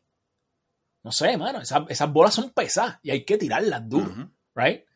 Eh, puede que no, puede que en verdad eso sea un deporte donde, mira, no hay mucha diferencia entre hombre y mujer, los podemos mezclar todos y cool. Yo, y yo creo que no, porque la- la- las boliches pesan diferentes. O sea, simplemente tú escoges un peso más liviano en la bola y es más bien la destreza de tratar de apuntar al, al- para derribar todo Sí. lo, lo- Sí, eso es cierto. Tú usas bolas de distintos pesos, pero eso quiere decir que estás enviando menos energía mm, eh, cancha abajo. Es menos energía cuando tienes menos masa mo- Ujú. moviéndose, ¿me Ujú. entiendes? O sea que puede que haya una diferencia, pero puede que no, ¿verdad? Anyway, ya, es de- algo que debatible. Sí, ya, ya tienen técnico, que saber ahí. sí. quiero decir, tienen que, tienen que haber deportes donde tú puedes mezclar hombres y mujeres. De hecho, estábamos, antes de, este, de grabar este episodio, estábamos caminando a los perros. eh, y nos dimos con una gente jugando bocce ball. Ah, sí. Mano, puede que bocce ball también sea o curling. O sea, estoy seguro que hay un, lo que mi punto es que eh, de seguro hay un montón de deportes que son ¿verdad? de destreza eh, donde de verdad no hay una diferencia percep- o sea, eh, Sí, sí. perceptible difference. Eh, pero o sea, un corredor mediocre le da tres patas a una corredora top of the top of the class. ¿Entiendes? Ujú. Y, es, y es porque el gate es más largo. Tienes mucho más eh, masa muscular. Tu, el bone structure tuyo está diseñado para coger una pela cabrona. O sea, cuando eres hombre. O sea, tienes mucha más, mayor densidad eh, ósea. O sea, estas realidades, esta gente quiere simplemente como que no, eso no existe. Ignorarlas, Eso no sí. existe. Y es como que, pues, ok, pero prepárate para ver solamente, y, y obviamente es un poquitito alarmista decir, prepárate para ver solamente tran- eh, trans women en deportes, pero eh, con el nivel de, de la cantidad de gente que de momento se está identificando como trans, pero like in the last two or three years, it is skyrocketing. Pues entonces no es un argumento demasiado out there decir, coño, pues prepárate para ver mucha, eh, un montón de mujeres quedarse sin carreras en los deportes porque estamos flooding esta, o bueno, quizás no estamos flooding, pero no es, no es tan radical imaginarse un futuro donde sí están ciertos deportes flooded con mujeres trans que en verdad tienen estos cuerpos Sí. ¿sabes? broad shoulders, big muscles, and they're ready to kick your fucking ass. Y, y to- y todo por el, por el, por la noble misión de hacer todos los espacios inclusivos. ¿Entiendes? Cuando en realidad, por la biología que tenemos, no todos los espacios pueden ser inclusivos. No pueden. Porque, o sea, al contrario de las razas, el género es algo mucho más definido. Hay diferencias bien establecidas en, bueno, El en- en- sexo. dentro del bell curve, of course, you know. La mayoría de la gente cae, los que son hombres y los que son mujeres, si tú comparas eso- esos dos este, means, son diferentes. Y ¿sabes? tú no puedes hacer un MMA que, que tenga espacio este, inclusivo, es imposible. O sea, po- poner una trans mujer, pelear con una mujer biológica. O sea, va, va a haber una ventaja que va a tener el, el trans woman sobre eso. Sí. Y, hay, y, y yo he visto, una- he escuchado una vez un argumento, una, una mujer que obviamente no sabe un carajo de nada. Ujú. O sea, en, en términos de que no sabe nada de lo, de lo que significa dos personas caerse a burronazo, dice, ah, pues lo hace por weight class. Es que weight class no, eso no lo, o sea, Sí, es como que. Tienes que entender que el músculo en el cuerpo de un hombre, on average, va a ser va a producir más fuerza que un músculo del mismo tamaño del cuerpo de una mujer. Sí. Esa persona no sabe que hay boxeadores que dan bastante duro, que están en las 120 y pico de libras. Sí. Coge una mujer de 120 y pico de libras. Sí, porque eh, eh, eh, Digo, o sea, no, no. hay unos biológicos estamos- aquí. Hay, básicamente hay, hay dos tipos de músculo. Está el fast twitch y el slow twitch, right? Fast twitch es lo que te hace correr rápido. O sea, y Mike Tyson, es, ese tipo es, yo diría 100% fast twitch muscle. O sea, que eh, eh, es un músculo que responde rápido y pega fuerte, lo que sea. Y, y en, y en general, por lo general, la mujer no tiene tanto fast twitch muscle versus el hombre. O sea, que tú puedes poner los dos en el mismo peso, pero el hombre va a tener más fast twitch muscle que la mujer. Va a responder mejor en ese deporte, va a pegar más duro. ¿Entiendes? Hmm. o sea, que no se, puede hacer, no, no se puede hacer la comparación ni por peso tampoco. O sea, que la tipa está completamente errónea si está diciendo todas esas cosas. Eh, lo, que, lo que más me...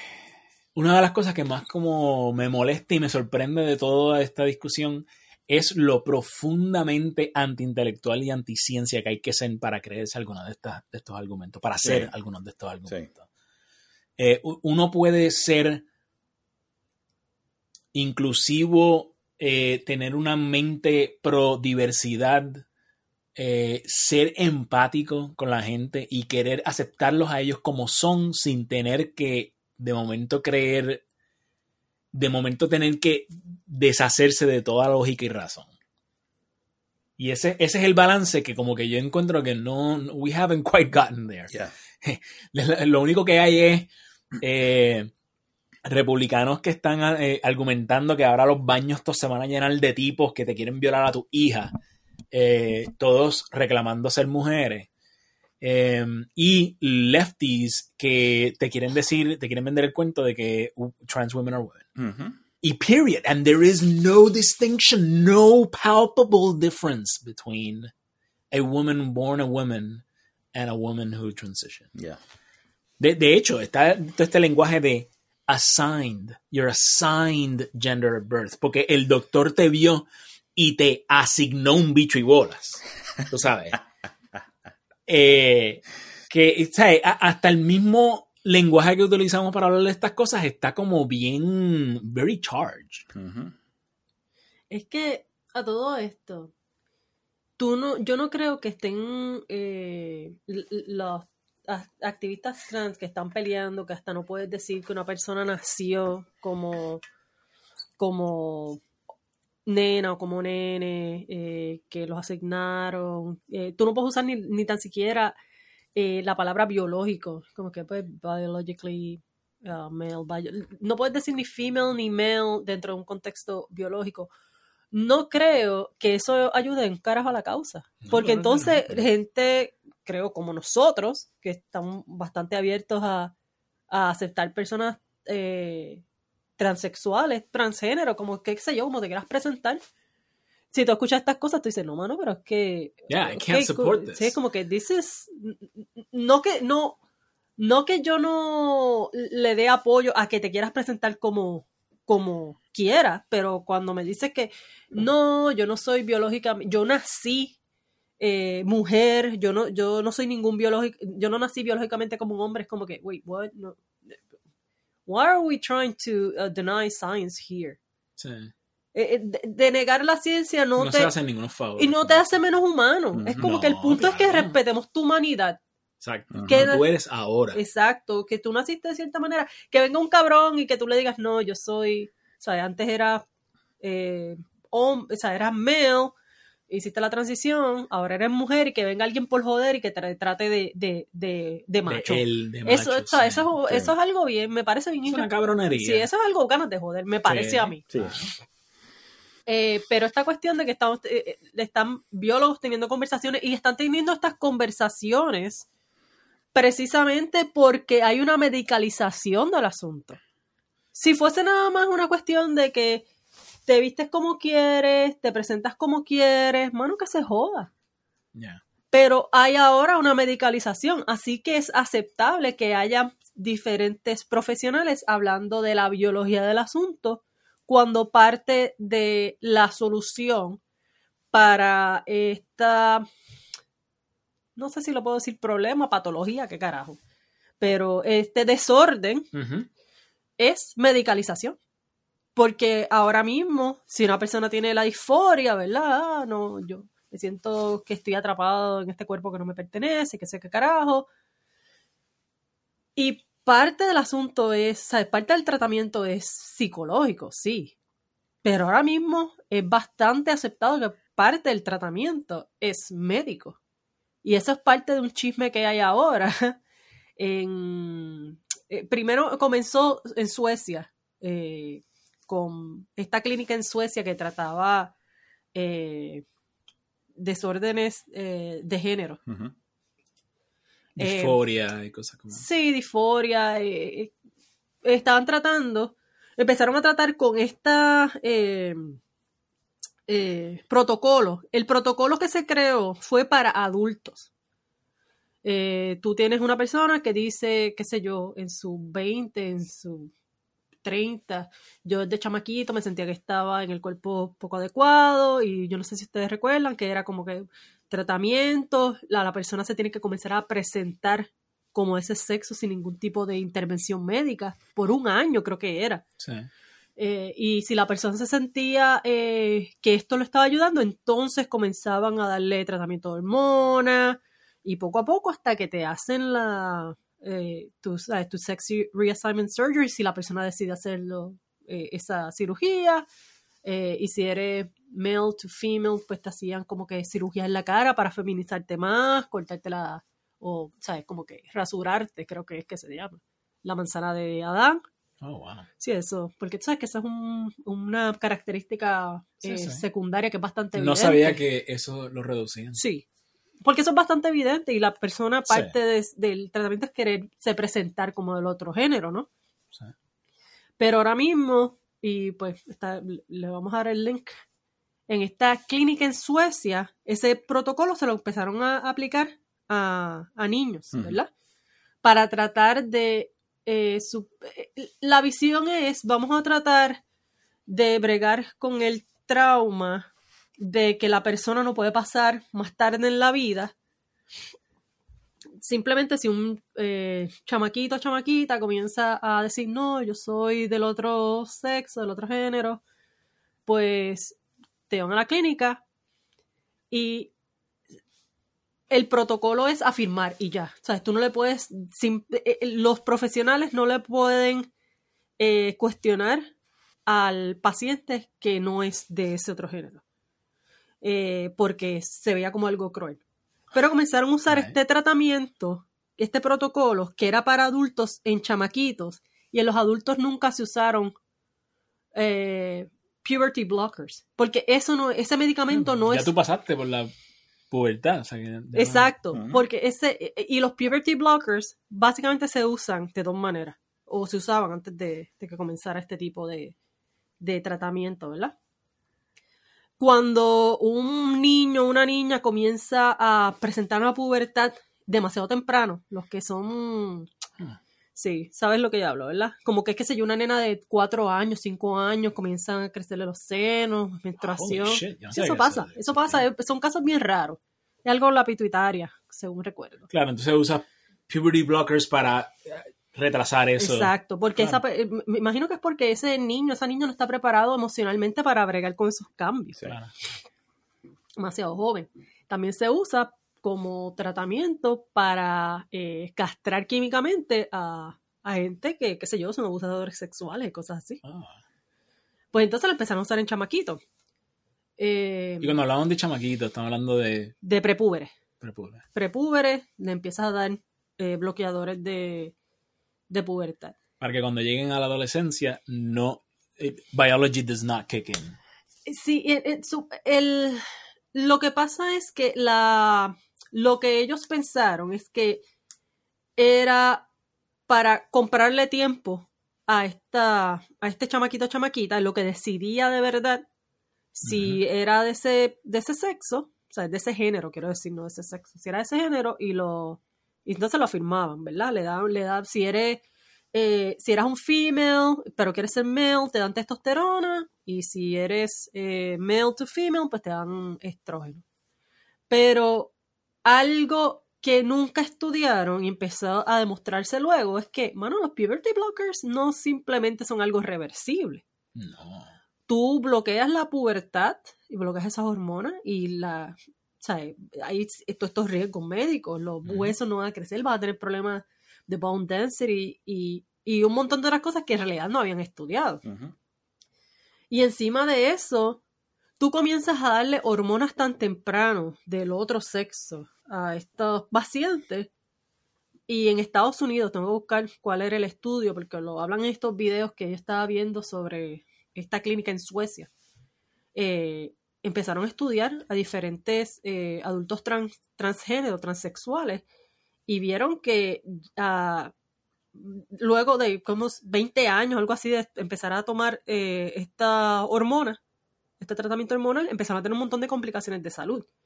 Y eso no debe ser tan, no sé, para mí no es tan chocante porque yo sé que hay mujeres que cuando entran en la menopausa empiezan a tomar eh, hormonal, like, uh, hormone replacement therapy para, delia- para deal con la eh, menopausa, porque la menopausa es una cosa bien terrible. Eh, y los riesgos son cáncer del seno, ah, blood clots, o sea, todos esos riesgos. Y tú eres, o sea, estos son personas que son mujeres que toda su vida han generado estrógeno. Cuando te dan las hormonas te tienen que seguir testing y tienes todos estos riesgos.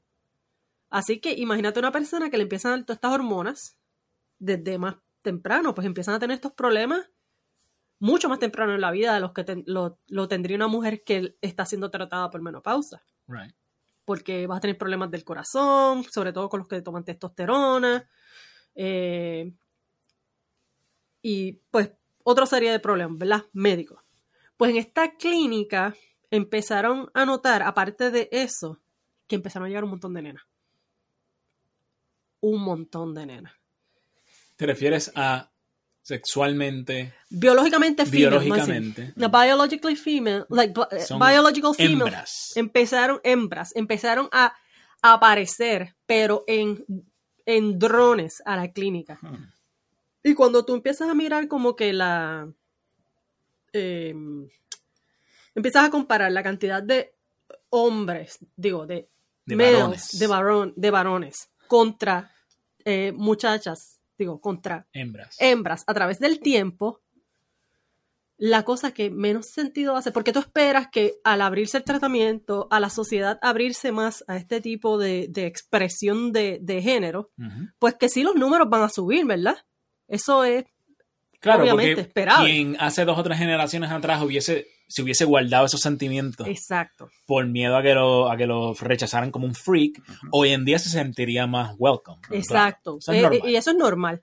Pero lo que no es normal es que en la, fa- en la, en la gráfica tú ves que primero ven los prepúberes. Los prepúberes, varones y hembras, eh, el número se ha, manten- se ha mantenido bastante estable y ah, ha subido a través del tiempo, pero es como que la normal. Es como que pues a través del tiempo han subido los números, pero es podría adjudicarse a que es eh, una figura normal basada en esto que estamos hablando, de que la sociedad está más abierta, ¿verdad? Y que ahora el tratamiento está disponible. Pero cuando llegas a adolescentes, tú ves que empieza a subir en los varones, pero las mujeres que eran eh, adolescentes, Las que eran hembras. las hembras, que era un número mucho menor que los varones adolescentes antes de que el tratamiento comenzara a hacerse más disponible, mano, es casi una parábola. ¡Pum! Skyrocket. It skyrocketed. Y, y entonces, pues, esa gente de esta misma clínica empezaron a pensar, pero mano, ¿por qué está pasando esto? Eh, Porque hay tanta nena que quiere ser nene a un nivel que no es comparable con el número de nenes que quieren ser nenas. sí. Sobre todo cuando Y Digo, históricamente. digo quieren ser, de- no lo digo de manera de- poco respetuosa, es más bien como que quieren hacer, quieren transicionar porque Exacto. se sienten de esa. Entonces, pues, eh, iban a pasar una ley en Suecia, estaban a punto de pasar una ley donde iban a dejar que eh, gente mucho más joven transicionara. Porque antes de eso, quiero decir, más que transicionar, era como que le dan los puberty blockers, pero no te daban hormonas hasta que cumplían los 18, no te dan hormonas ni, Claro. ni hacían cirugías ni nada. Iban a pasar una ley donde iban a dejar que, que gente mucho más joven pudiese recibir hormonas y cirugía. Wow. Y de hecho la Mucho más joven, ¿cuán, cuán joven? eh, creo que la cirugía le iban a permitir a los 14 años. Wow.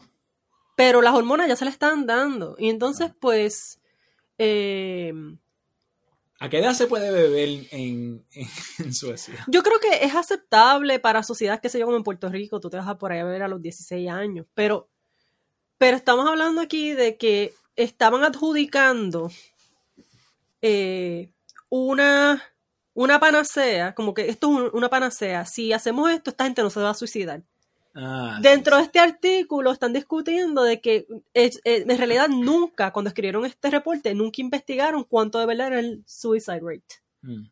de, de este grupo para justificar, ok, si no damos este tratamiento, esta persona, ¿cuál es la, la probabilidad, la probabilidad de que se suiciden? Nunca lo investigaron en realidad. Fue como una anécdota, lo añadieron esa anécdota en el reporte y después nadie podía justificar de dónde salió la figura.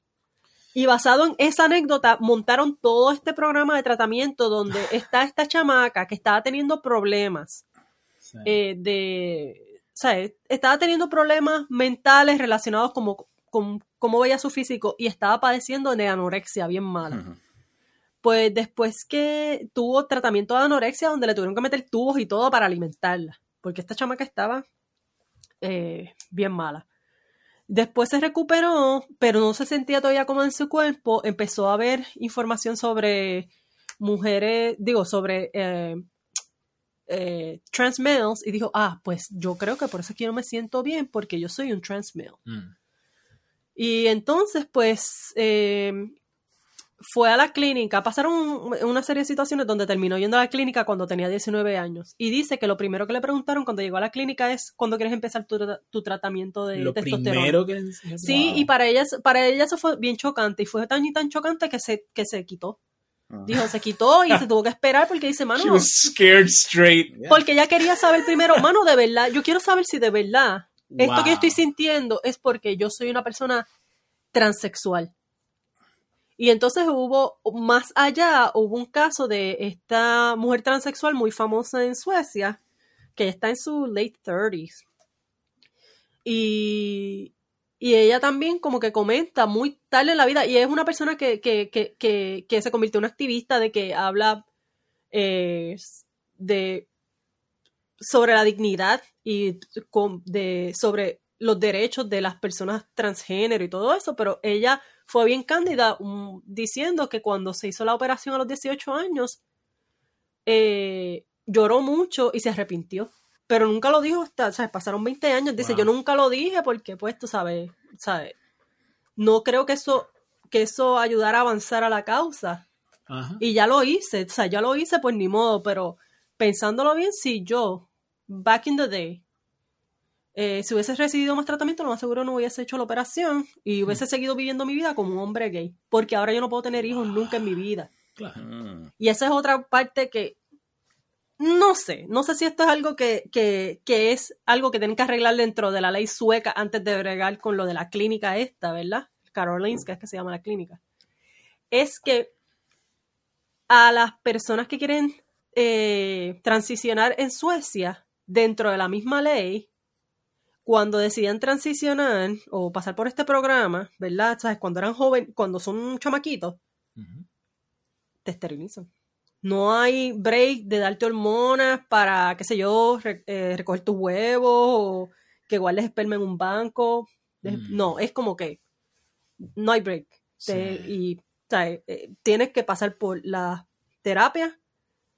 Porque tan pronto te dan la terapia te jodiste. Es como que, quiero decir, si te da, si eres un nene y te empiezan a dar estrógeno, se te jodieron los espermatozoides y viceversa. Entonces no le dan break a la persona de que bregue con esto, de que tú quieres tener nenes en el futuro, tú quieres hacer estas cosas. No, es como que llegaste a la clínica, toma. Digo, cancelaron el programa de la parte médica eh, en lo que las personas llegan a los 18 años y ahí es que puede entonces como que eh, recibir el tratamiento psiquiátrico, psicológico y, y entonces medicalizarlo. Pero a, Yay. a to- a todas estas, Mari, eh, ellos nunca descifraron por qué el- la, la- por qué habían tantas hembras yendo a, a la clínica para transicionar.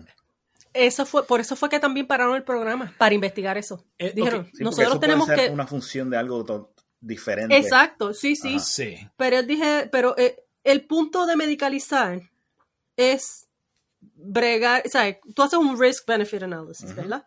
Si el riesgo es tan grande, pues entonces medicalizamos. Pero ellos dicen, pero es que no tenemos data para, para justificar el riesgo. Así que decidieron parar en lo que investigan bien qué es lo que está causando todo esto, para entonces decidir si van, van a seguir medicalizando porque sí es un como, como ya estaba comentando, la medicalización, ¿sabes? Cuando te dan las hormonas, cuando te dan los puberty blockers, cuando te hacen el sex reassignment surgery, no son eh, cascara de coco, son, Bien invasivo. son bien invasivos y no son reversibles. Y son personas también que están desarrollando todo, su- tu cerebro todavía se está desarrollando. Puedes tener un montón de otras eh, mental health issues que que están lo- influenciando la manera en que tú te sientes. Y, y, pues puede ser el huevo y la gallina, a lo mejor te sientes así deprimido porque no te sientes bien en tu género, o puede ser al revés. Exactamente. Y entonces eso es lo que ellos Y dijeron. es no, importante, and it's in your best interest, llegar a entender de verdad cuál viene primero. Exacto. Si es que te sientes que eres del sexo opuesto porque estás pasando por el trauma de, de la adolescencia que pasa todo el mundo y tienes otros stressors que te están haciendo sentir incómodo, o es que te sientes incómodo y estás teniendo estrés adicional porque tú genuinamente te sientas de esa Sí. manera. Es importante primero llegar a esa verdad.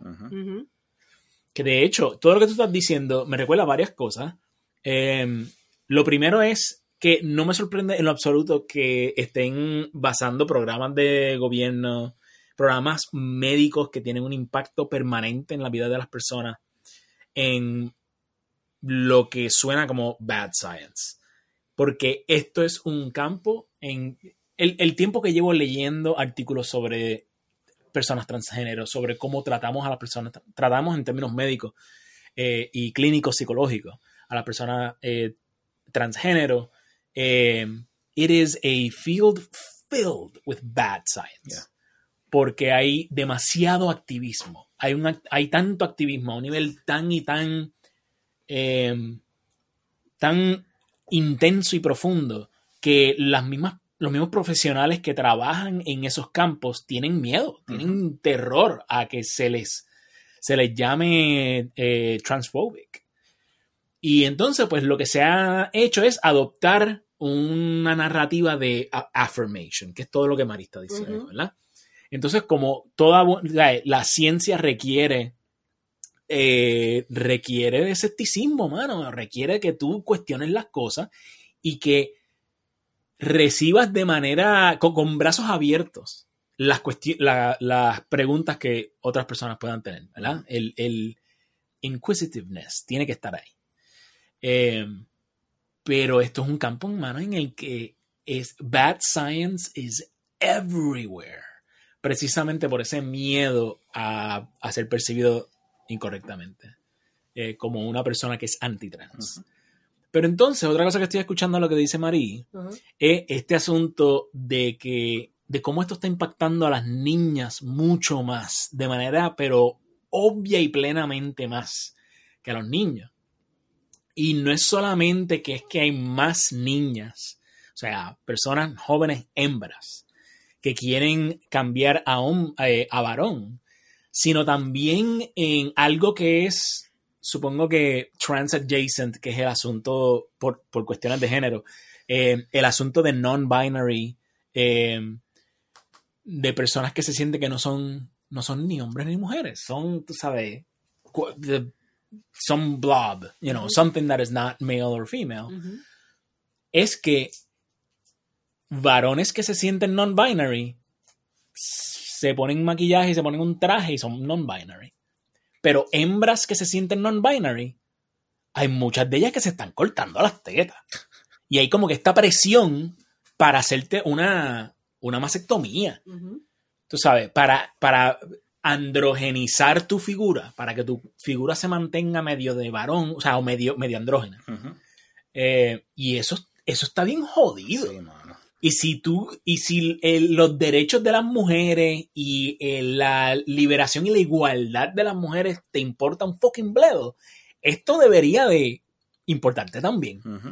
Porque todos estos fenómenos sociales tienen impactos sobre individuales, pero también tienen impactos sobre grupos. Y a algunos grupos los va a impactar de, alguna, de una manera distinta que a otros grupos. Y tanto el. eh, tanto las personas. El, el- el- no sé cómo llamarle sin sonar. Pero el asunto de la- del auge del transgenerismo, si le vamos a llamar así. eh, y el asunto también del non-binaryism está afectando a las mujeres a un nivel muchísimo más marcado que a, los- a las hembras que a los varones. Sí. Y eso es importante, mano. Pues, Eh, finalmente, perdona, lo último que te voy a decir es que también eh, en una nota quizás un poco más jocosa, pero también es como que jaja, it's funny because it's true. Es que Katie Herzog en múltiples episodios de, del podcast que ella tiene con Jesse Single, eh, Blocked and Reported, ha comentado cómo eh, eh, ella dice que las lesbianas están desapareciendo. Las mujeres lesbianas están desapareciendo. Ahora, si, si tú eres medio machuita o te gustan las mujeres, o whatever, ah, no, tú eres un trans man. O tú eres non-binary. O tú eres esto otro, pero no eres lesbiana. Y ella lo dice como medio tongue in cheek, pero también es como medio también en serio. Porque ella sí, literalmente tiene menos amigas lesbianas hoy de lo que tenía hace 10 años. Eh, y eso está bien interesante. Y está bien cabrón porque eso nos lleva de nuevo a cómo otras culturas ven ese tercer género. Esas culturas, eh, estamos hablando, estábamos hablando de las mushes, tú puedes ser tercer género, pero no puedes tener una relación, mucho menos con un hombre. Pero, por ejemplo, eh, yo estaba hablando con Alfonso, O sea, efectivamente tú no puedes ser lesbiana. exacto, Tú no puedes ser No, un, hombre, gay- un hombre gay. no puedes ser un hombre gay.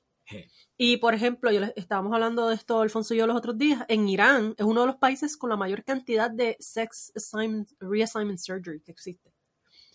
Y es aceptado. El ayatollah en aquella época, Khomeini, dijo: Ah, sí, el, el, el Corán no, no rechaza esto, pero sí rechaza a los hombres gay. Tú no puedes ser gay en Irán. A ti te matan.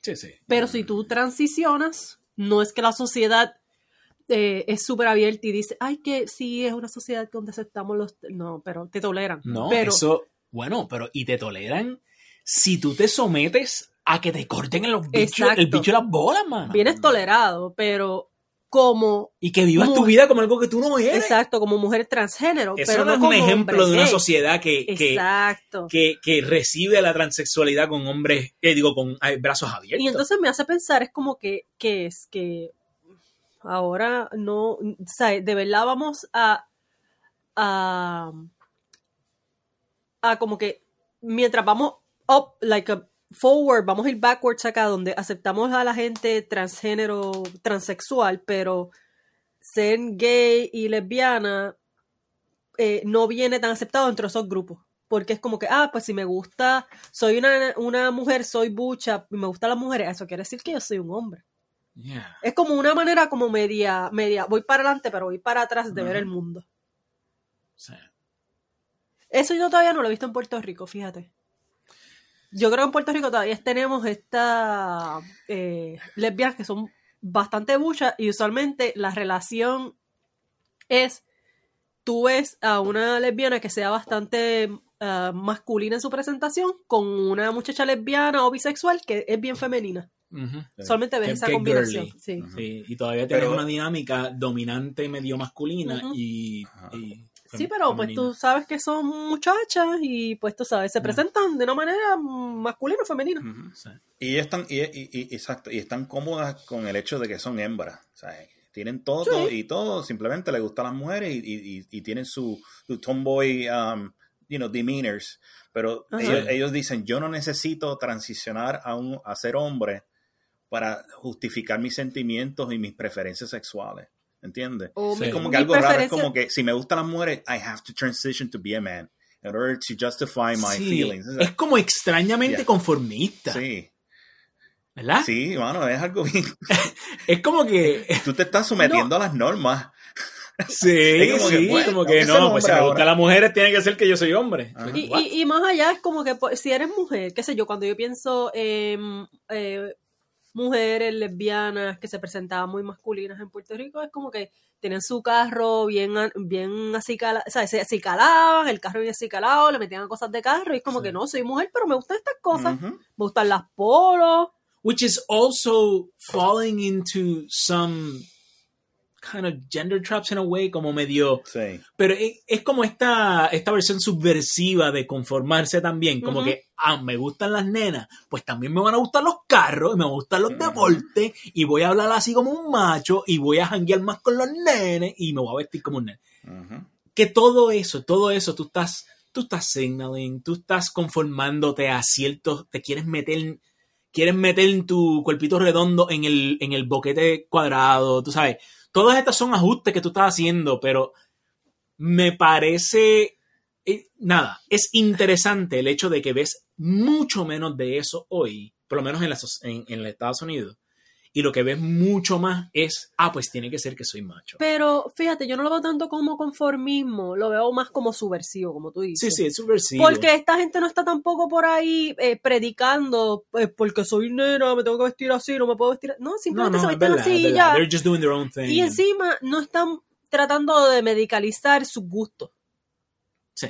Que no estoy diciendo, me están diciendo, no estoy diciendo que no exista, que, que, que medicalizar no sea el modo de tratar a veces la, la, A veces la, sí. dis- la disforia. Claro. Pero ¿por qué hay que tratarla siempre igual? No entiendo. Porque siempre tienes que dar la hormona. No siempre tienes que dar la hormona. Igual que, ¿sabes? Si es una, un issue que tiene que ver con nuestra mente. ah, no todo el mundo que tiene depresión le dan un antidepresivo. No, pero ahora que tú estás diciendo eso, se me está corriendo un argumento medio de Ghost Advocate. Y es que vivimos en una sociedad que está sobremedicada. Sí, Y que we are pretty quick to medicate. sí. O sea, si yo voy a donde. eh, o sea, un, un doctor run of the mill y le digo, estoy. eh, eh, estoy deprimido, me siento depresión siento, o siento ansiedad. Es bastante fácil conseguir que te den una, una, una receta de, Sí, sí. ¿verdad? de un antidepresivo o de un an- an- ansiolítico, que son drogas bien fuertes Sí.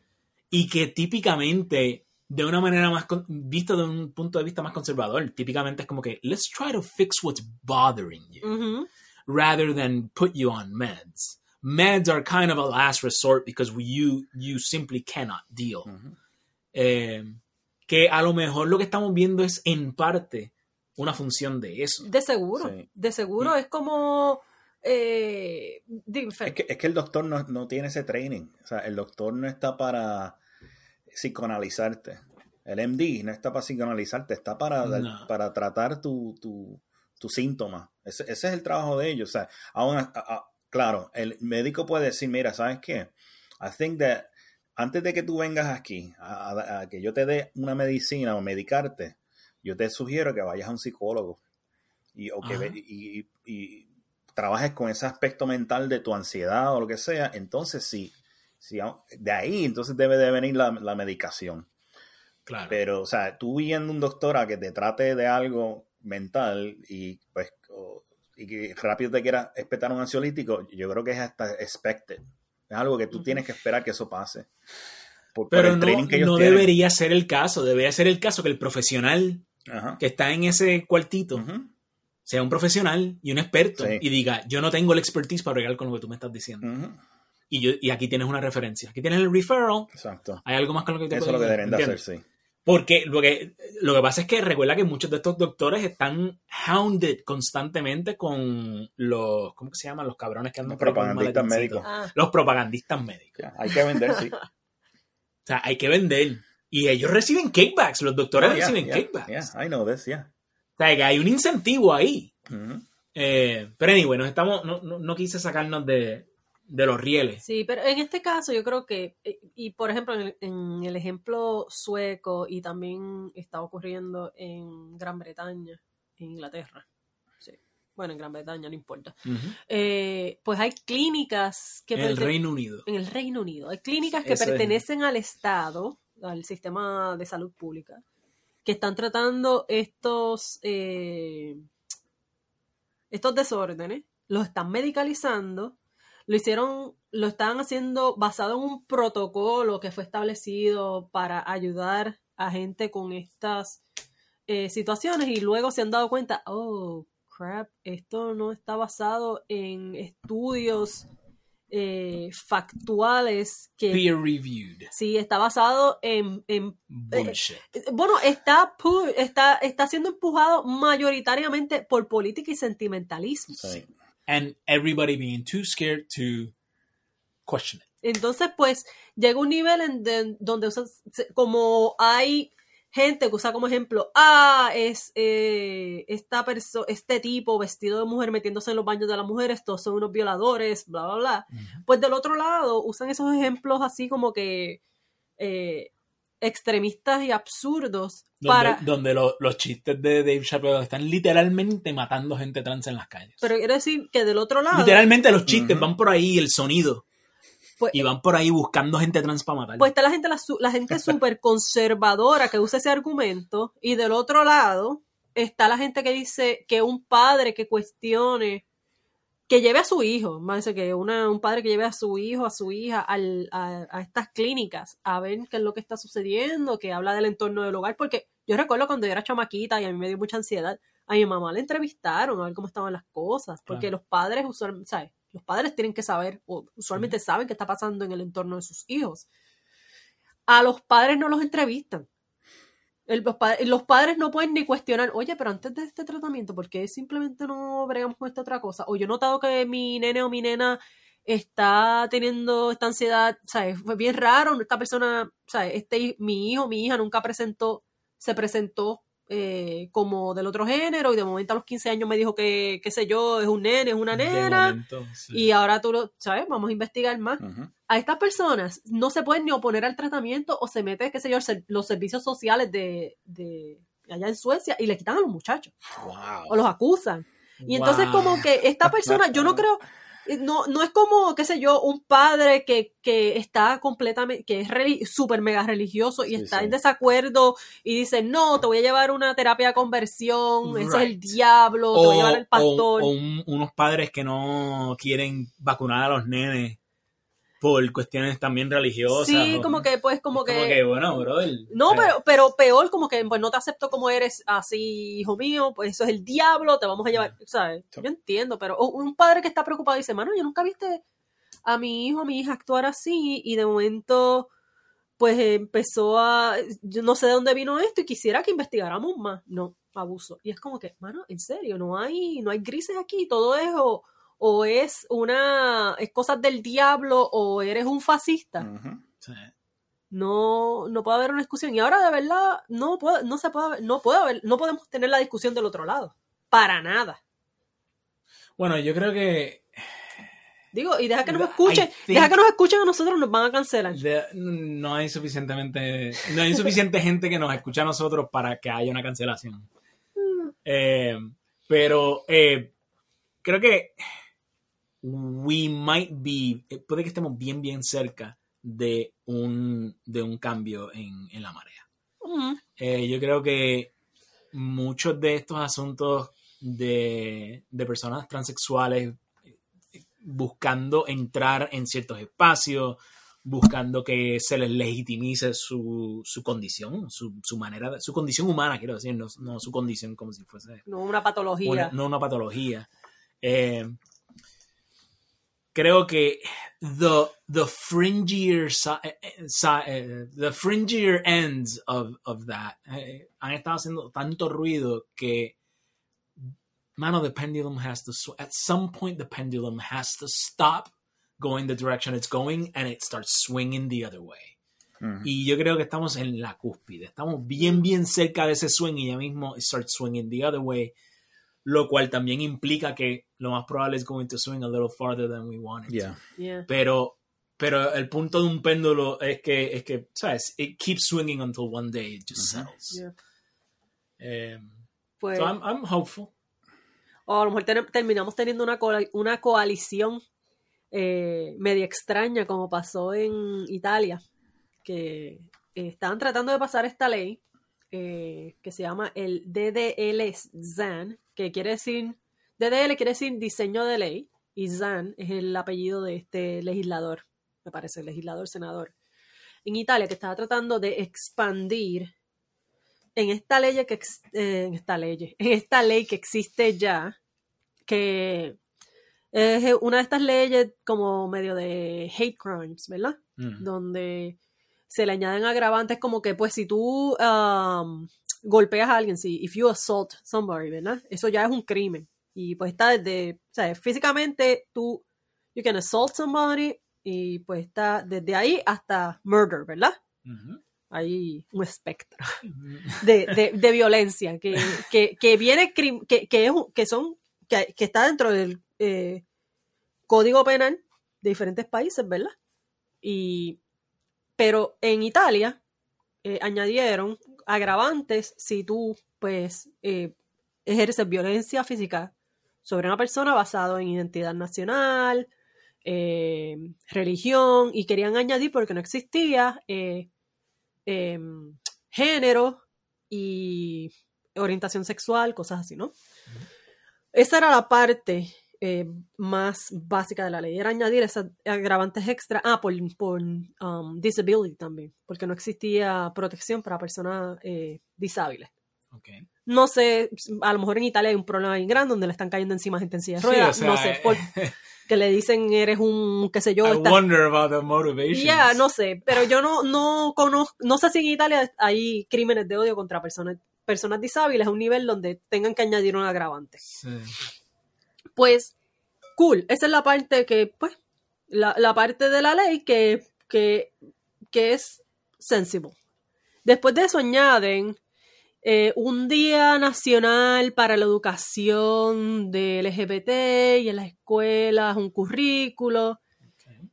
Sí.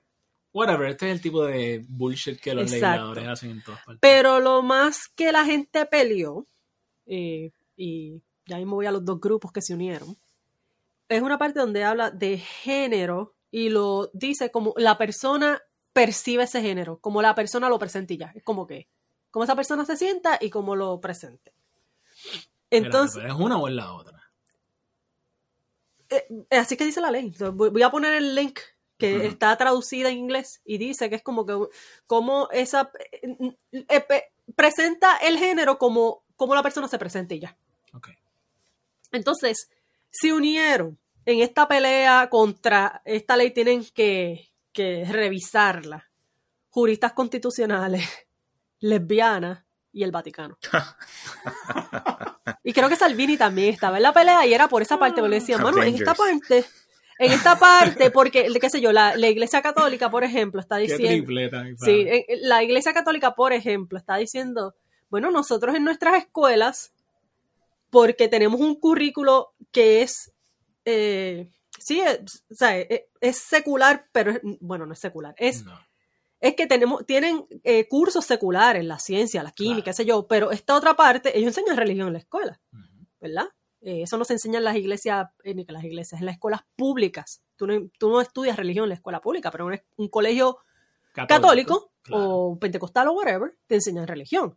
Pues ellos decían, pues mano, yo no puedo estar eh, enseñando estos currículos en mis escuelas porque esto va en contra de mi religión. Pero tampoco lo puedo criticar porque tú me estás diciendo aquí que esto es un crimen. Mm. O sea, es como que si la persona va a mi Criticarlo. Bueno, porque esa es parte de la pendeja donde están di- diciendo los juristas. Pero es que es esta parte donde tú dices aquí, si la persona dice, por ejemplo, la persona se percibe a sí misma como, como mujer, a pesar de que es hombre. Y una persona dice, no, pero es que tú eres biológicamente eh, hombre, o whatever. Tiene una discusión de estas como la que nosotros estamos teniendo, tal vez.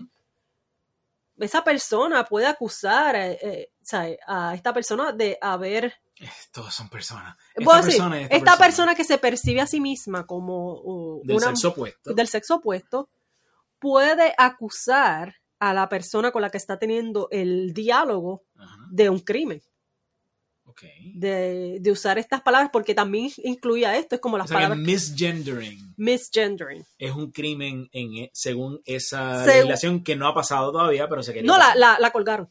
Ah, Ok, La colgaron porque se unieron y qué sé qué carajo. Porque ellos. Porque los que estaban tratando de pasar la ley decían, no, pero eso no es, eso no es verdad, tú puedes decir lo que tú quieras. Y dicen, no. Los juristas dicen, como está escrita la ley, está escri- escrita de una manera tan amplia que el, que el juez que está viendo el caso la puede interpretar como le salga a los cojones. Eh, y yo estaba escuchando este, este podcast eh, de este muchacho italiano que es un filósofo que estaba diciendo que simplemente se hubiesen pasado el, eh, la parte más eh, carnosa de la ley, ¿verdad? La de pues añadir los agravantes al, al código que ya existía, hubiese pasado. Que lo que está discutiendo la mayoría de la gente eran los extras. Y entonces dice, aparte de que era demasiado amplio lo que estaban tratando de pasar, que dependía del, va a depender del juez y de la ideología del juez. ¿Cómo va a interpretar esta, esta ley? Dice, aparte de eso, la, la ley, las leyes no existen para educar, las leyes existen para penalizar. ¿Cómo tú estás añadiendo ideología? Que es una cuestión que la sociedad ahora mismo, nuestra sociedad está tratando de definir qué es qué dentro de una ley que es parte del Código Penal. Algo así no fue lo que pasó Canadá y Jordan Peterson, ahí fue que se puso, Algo parecido. se- ahí fue que él se puso crispy y salió y, y de momento se hizo famoso. Es porque estaba teniendo estas discusiones con, con estudiantes de su universidad. No porque él no quiere llamarte a ti personalmente con los pronombres o el nombre que tú quieras y, y tratarte como el sexo que tú te sientes, sino más porque él no quiere que sea un crimen no hacerlo. Exacto. En otras palabras, quiero hacerlo porque yo lo quiero hacer y yo quiero ser una persona eh, sensible contigo. No lo quiero hacer porque me estás obligando por ley a hacerlo. Y no olvidemos que cuando algo se hace, por, cuando algo se en, en- enforce, eh, se impone por ley, se impone a punta de cañón. Porque el gobierno, al fin y al cabo, es el único que tiene, you know, has uh, legitimate use of violence. Eh, y yo no estoy queriendo decir que para eh, imponer, eh, para hacer enforcement de leyes sobre pronombres y cosas así, el gobierno necesariamente va a estar mandando a la policía a tu casa a saltarte a tiros, pero desde un punto de vista conceptual, cuando tú haces algo ilegal y viene el gobierno a reclamarte, no van a venir, it's not going to be a pleasant experience. Y no van a venir eh, trabajadores sociales eh, en kakis y t-shirts eh, a, a tener una conversación contigo. Van a venir hombres armados con macanas y con armas de fuego a llevarte arrestado. And try resisting arrest. You try that Yeah. with the armed men, Exacto, right? yeah. O sea que al fin y al cabo todo esto, o sea, la- las leyes siempre se van, eh, tienen, cuentan con el poder de la punta del cañón. Por eso es que es tan importante que vamos a hacer una ley. Y el, el asunto este de hacer misgendering algo ilegal es bien fucking peligroso. De hecho, estoy, estaba buscando porque la había un esta, esta líder de uno de los grupos de mujeres lesbianas discutía que simplemente lo que tenían que, que escribir era identidad transexual para hacerlo bien específico. Porque ya existe un proceso legal en Italia para reconocer a las personas transexuales. Mm. Eso es bien, está bien definido que es un transexual. Mm. Pues lo que quería, lo que usaron en la ley era identidad de género. Y es como que identidad, sí, y es como que, mano, identidad de género puede decir, Mm. nosotros ahora mismo discuti- estamos discutiendo que es mujer, que es hombre, diferentes partes de la sociedad lo ven de diferentes maneras. Si lo pones como identidad transexual, pues ya sabemos qué es, porque está definido en nuestro código. Sí. Y las personas tienen papeles, ¿sabes? obtienen sus papeles y todo, ¿verdad? Y esa era la discusión que tenían la- las lesbianas. Las lesbianas en Italia ni tan siquiera estaban peleando que, que como las loquitas esas radicales lesbianas de las que yo estaba hablando, que tienen la, el labris, es que se llama, lo descubrí.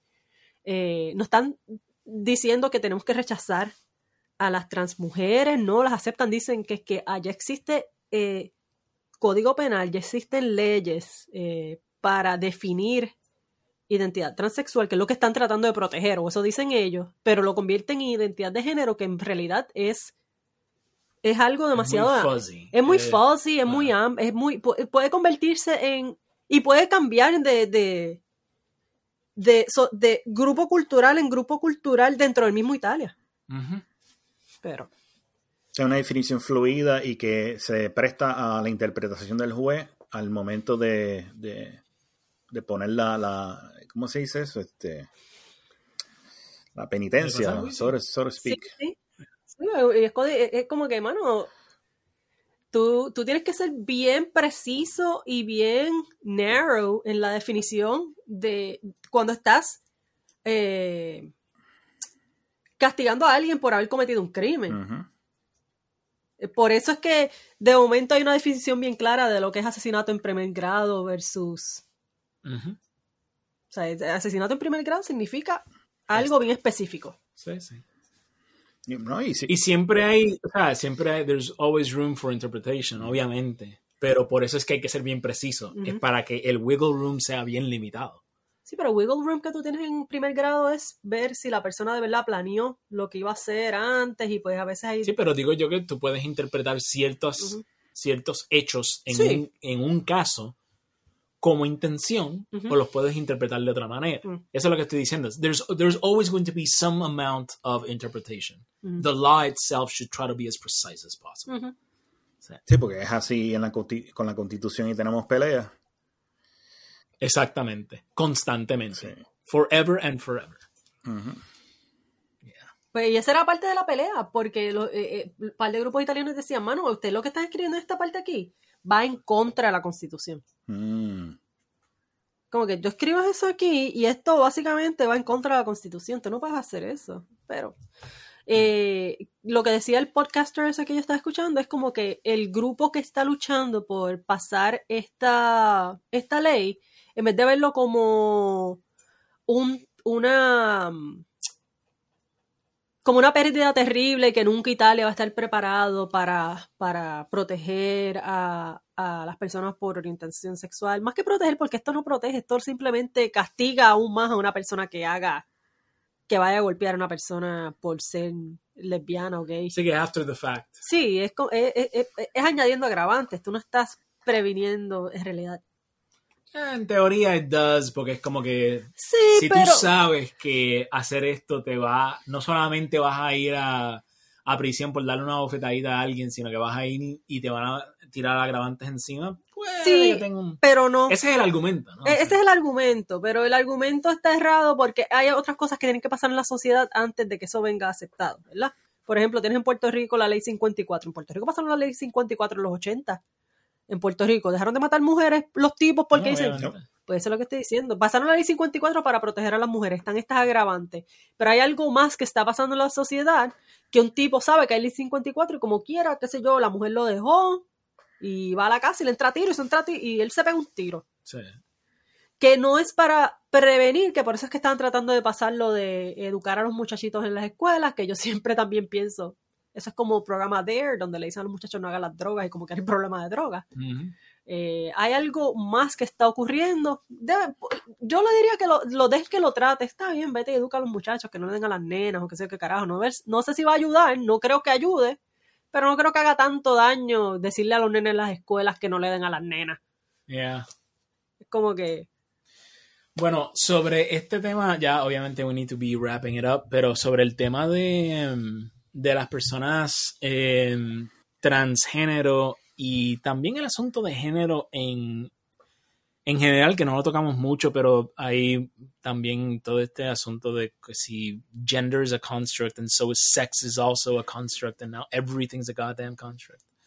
Em, les recomiendo que lean y escuchen mucho a eh, Jesse Single, eh, que lo mencioné ahorita. Él y Katie Herzog hacen muy buen periodismo, a pesar de que lo hacen en el contexto de un podcast que es bastante informal. Pero ambos son periodistas, así que ambos tratan de informarse bastante bien. Eh, el podcast es Blocked and Reported, pero si les gusta leer, eh, Jesse Single tiene un Substack, un newsletter, y él toca mucho el término de personas transgénero, además de, de asuntos de género en general.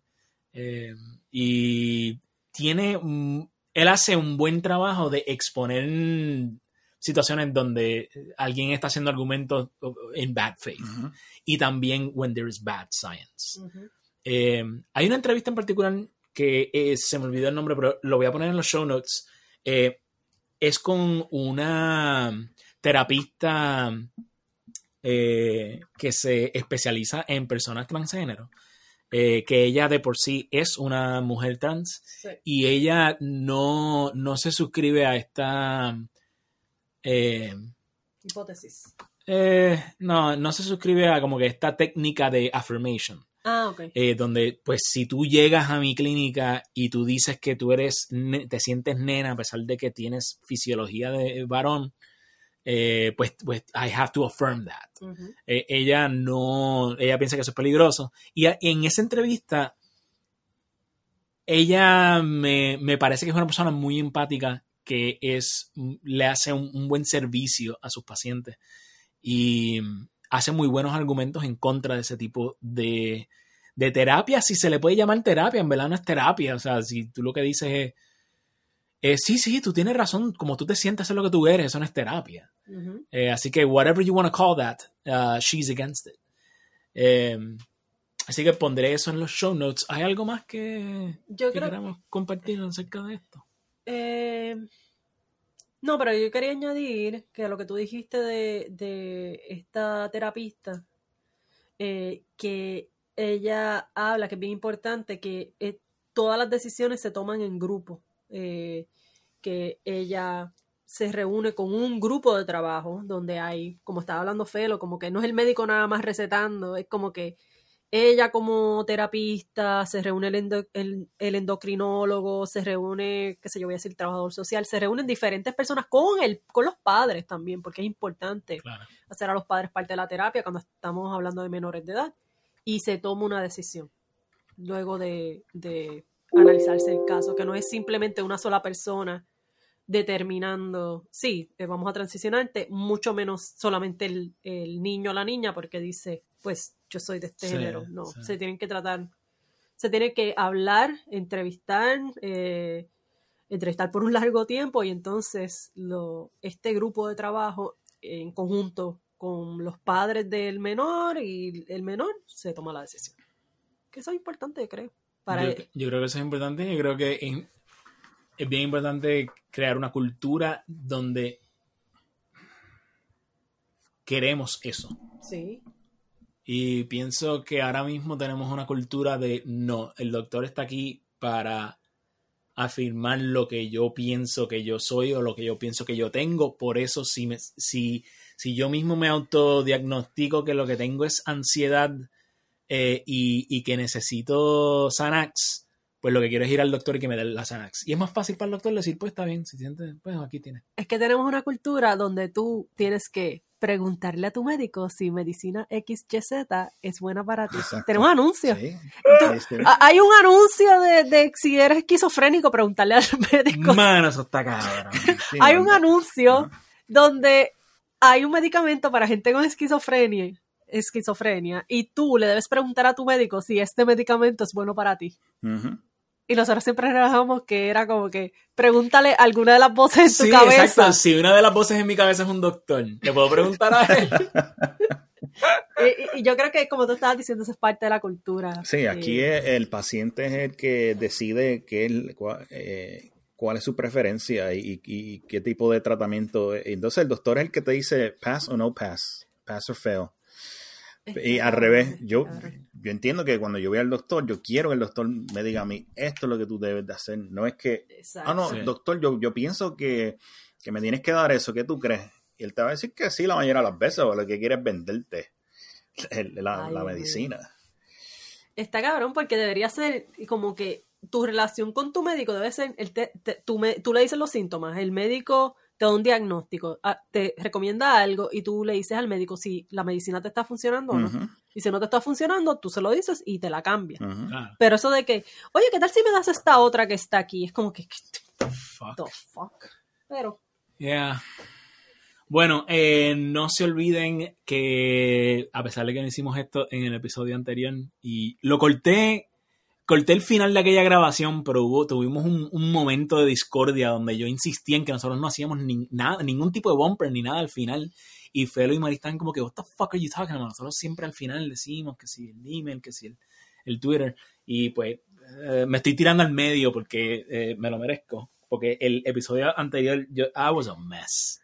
I was a complete mess. Y el tema estaba medio... medio Y el tema después me deprimía. De hecho, no, no he, no he dicho eso. La razón por la cual el anterior tomó tanto tiempo en sacar es porque cada vez que yo pensaba en editarlo, yo pensaba en el tema de Afganistán y lo que me daba era una depresión, no depresión, pero sí como que me daba un bummer tan cabrón que decía, ay, yo no quiero bregar con eso, mano. Yo no quiero volver a tener esa conversación. Porque cuando yo edito estas pendejas, que no es que yo edite mucho, pero la tengo que escuchar completo. Para sacar que si ruiditos y cosas así, o, o insertar como en el anterior que inserté a, a, eh, al presidente Eisenhower un, un snippet ahí, pues tengo que escuchar la conversación completa. Y eso era una conversación que I did not want to listen to. Porque es un bummer. Me encojona Afganistán.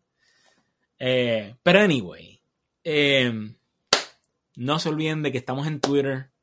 Eh, toda la información está en la descripción del podcast porque ahora mismo ni me acuerdo. Hace tanto tiempo que no hacemos esto.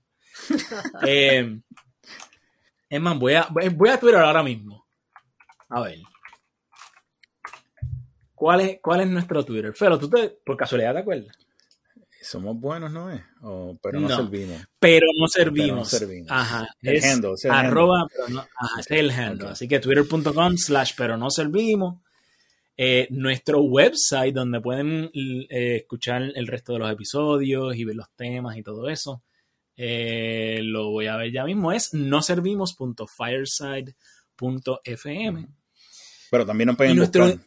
Nos pueden buscar en su podcast player favorito. Ah, por supuesto, sí, sí, claro. Buen punto. Si usted- el podcast player que usted use, donde sea que usted está escuchando sus podcasts, usted puede también buscar por Somos Buenos, pero no servimos y deberíamos de aparecer. Y si no aparecemos, tírennos un Emilio eh, o por Twitter o algo así, que hablando de, nuestro email es somos buenos, pero no servimos at gmail.com, todo junto.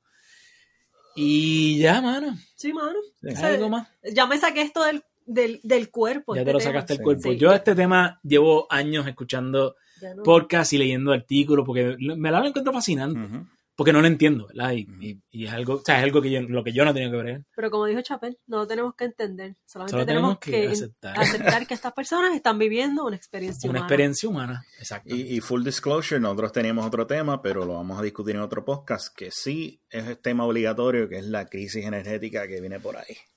sí. Sí, A pero eso lo- el culo este invierno. Exacto, culito. culos. all right pues mano bye Quedó cabrón. Bueno, este fue Felo Esta fue Mari. y este es Alfonso y esto y fue... nosotros y nosotros somos buenos pues no servimos aparentemente hacemos eso al final también eso sí que ustedes me perdonan ustedes me perdonan pero eso no lo hacíamos al final Olvídate. pero bueno también lo podemos hacer ahora Este, este podcast es free range. este es un free range podcast es Está en desarrollo. ah, cuídate Felo Vale, igual.